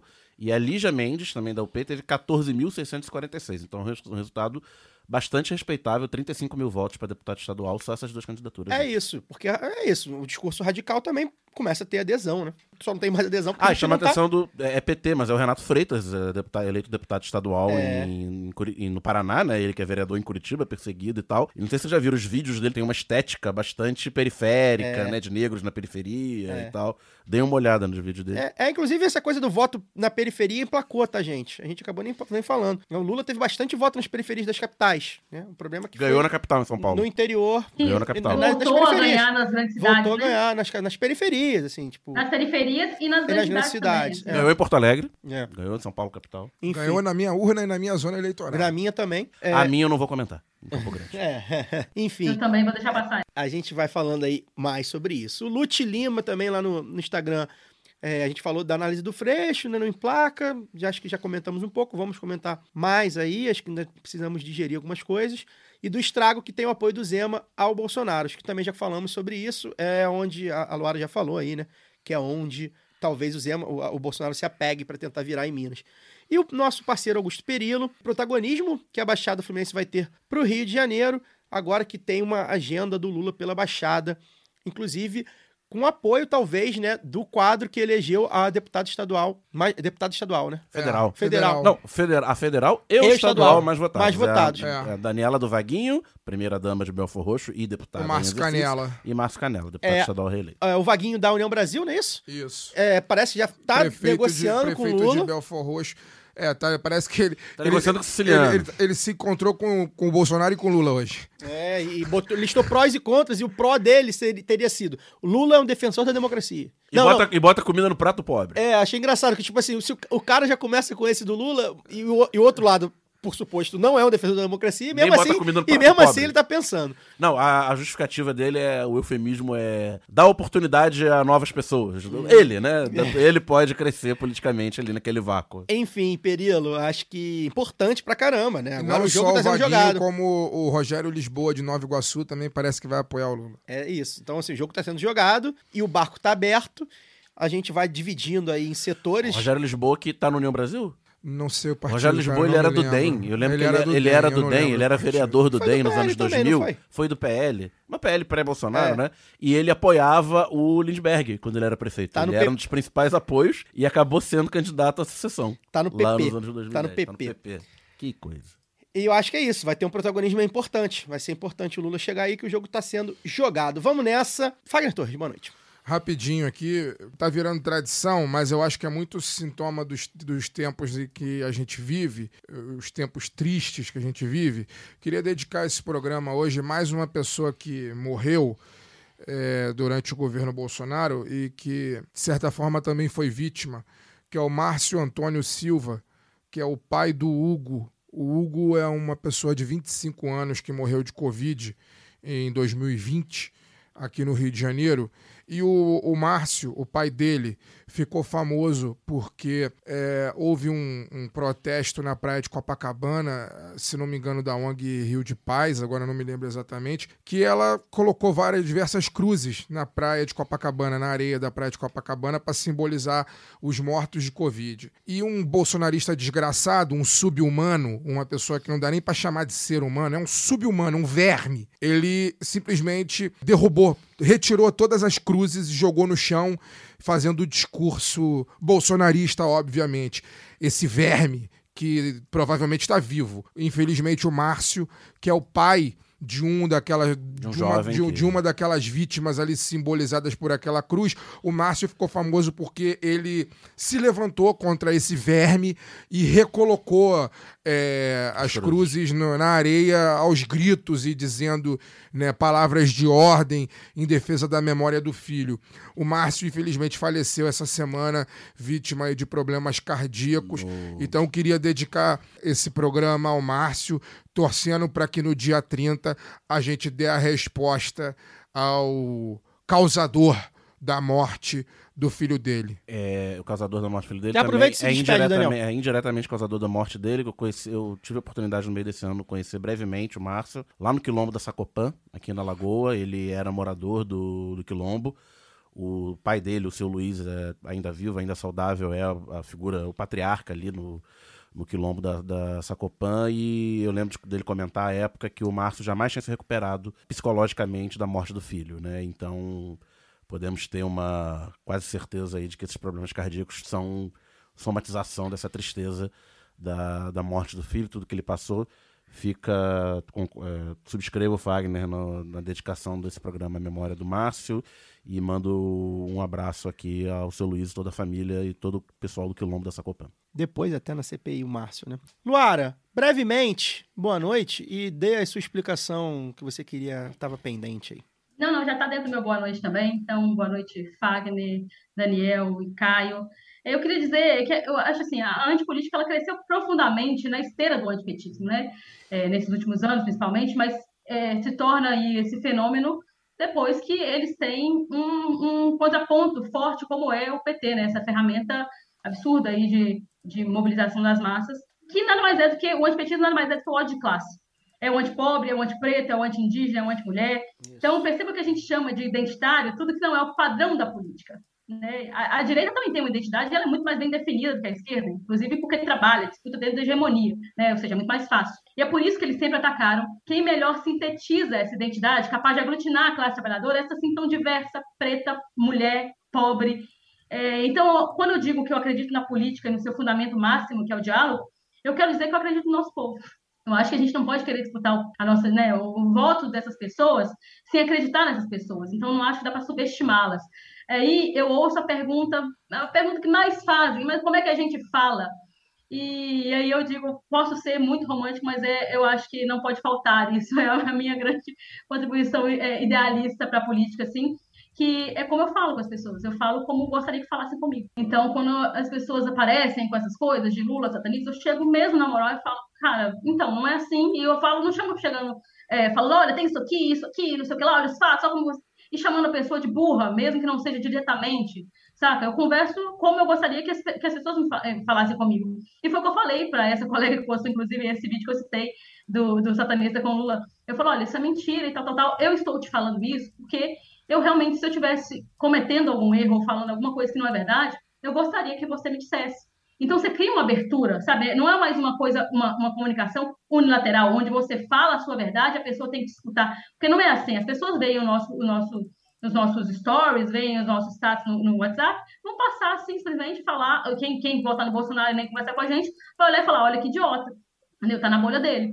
Agora, quando você cria essa abertura, você, a pessoa também pode me falar, e aí você sabe de onde saiu. Sabe, inclusive, quando eles falam assim, que foi outra coisa que eu vi bastante na, na dos bolsonaristas, não vou voltar, votar em presidiário. Aí você vê de onde que vem, de qual denúncia você está falando. Foi como eu consegui conversar com um personal é, bolsonarista esses dias e juntou, assim, mais outros dois personal e a gente conversando, pô, é um perfil que o pessoal começa a falar, né, ah, marombeiro, sei aquela coisa toda e tal. Os caras pararam para ouvir, falaram, pô, isso aqui realmente, não sei o quê não é a coisa do convencer, é do fazer pensar que o Fagner estava falando, e não é o fazer pensar também para poder pensar como a gente.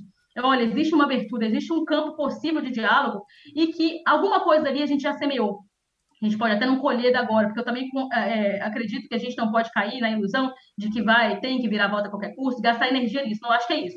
Quando eu estou dizendo é, onde tiver abertura, né, onde você puder e quiser e tiver disposição, vá, porque é importante, importante para a gente, inclusive, retomar é, o que nós acreditamos, nessa política que eu estou falando, que, que eu acredito que é da nossa gente. Eu acho que a nossa gente é, é, boa. Se não fosse, a gente não teria 6 milhões de votos a mais nesse primeiro turno, e eu acho, acredito sim que a gente vai ganhar, mas é rua, é trabalho, é cada um fazendo o máximo. É isso. Eu tenho só um, para me despedir, é, exaltar aqui que a gente fez um fio lá no, no Twitter. A quantidade de, de convidados convidadas que a gente conseguiu eleger, digamos assim, né? A bancada do lado B. Muita gente, inclusive vereadores e vereadoras que, que entraram aí na, na, na que eram suplentes, né? E entraram, que, que candidatos que, que entraram no, no vereadores que entraram para deputado e tal. E a gente, a gente fez, o lado B fez uma bancada bem diversa, reeleitos, novos eleitos, gente que a gente entrevistou na campanha, gente que a gente entrevistou lá no começo. Enfim, ficamos muito felizes. Acho que a gente cumpre esse papel de apresentar vozes, principalmente as vozes novas, na política fluminense, na política nacional. A gente conseguiu expandir bastante. Teve a Carol no Paraná, teve a Camila no Espírito Santo, uh, teve a Dandara em Minas. Então a gente conseguiu uh, falar com bastante gente que foi eleito. E ficar aqui minha crítica, né? Também. Boa parte desses quadros, de boa parte dos partidos, não conseguiram, não conseguem, não, não, não tem a, a, enfim, competência ou atenção de dar voz a gente. A gente não é, mal é retuitado, mal é compartilhado. Não hesitam em retuitar quando participam em podcast da direita, né? Mas quando participam nos nossos, aí né, fica de cu doce. Quando a gente tem um postzinho lá, caraca, pô, postou que a gente, a gente que veio aqui no lado bem, a gente já comemora, é raríssimo Então a gente lamenta muito, a gente não tem o alcance que a gente gostaria de ter, inclusive por isso falta um pouco de reverberar. A gente não quer dinheiro, não. A gente quer, deles pelo menos, a gente quer reverberar. A gente quer ser reverberado, enfim, para criar aí um ecossistema. O lado B fica por aqui. Semana que vem tem uma convidada muito especial, uma jornalista aí que se revelou ouvinte do lado B, uma voz essencial para um esporte mais igualitário e para uma sociedade, obviamente, mais igualitária. Até lá. Este podcast foi editado por Fernando Cesarotti.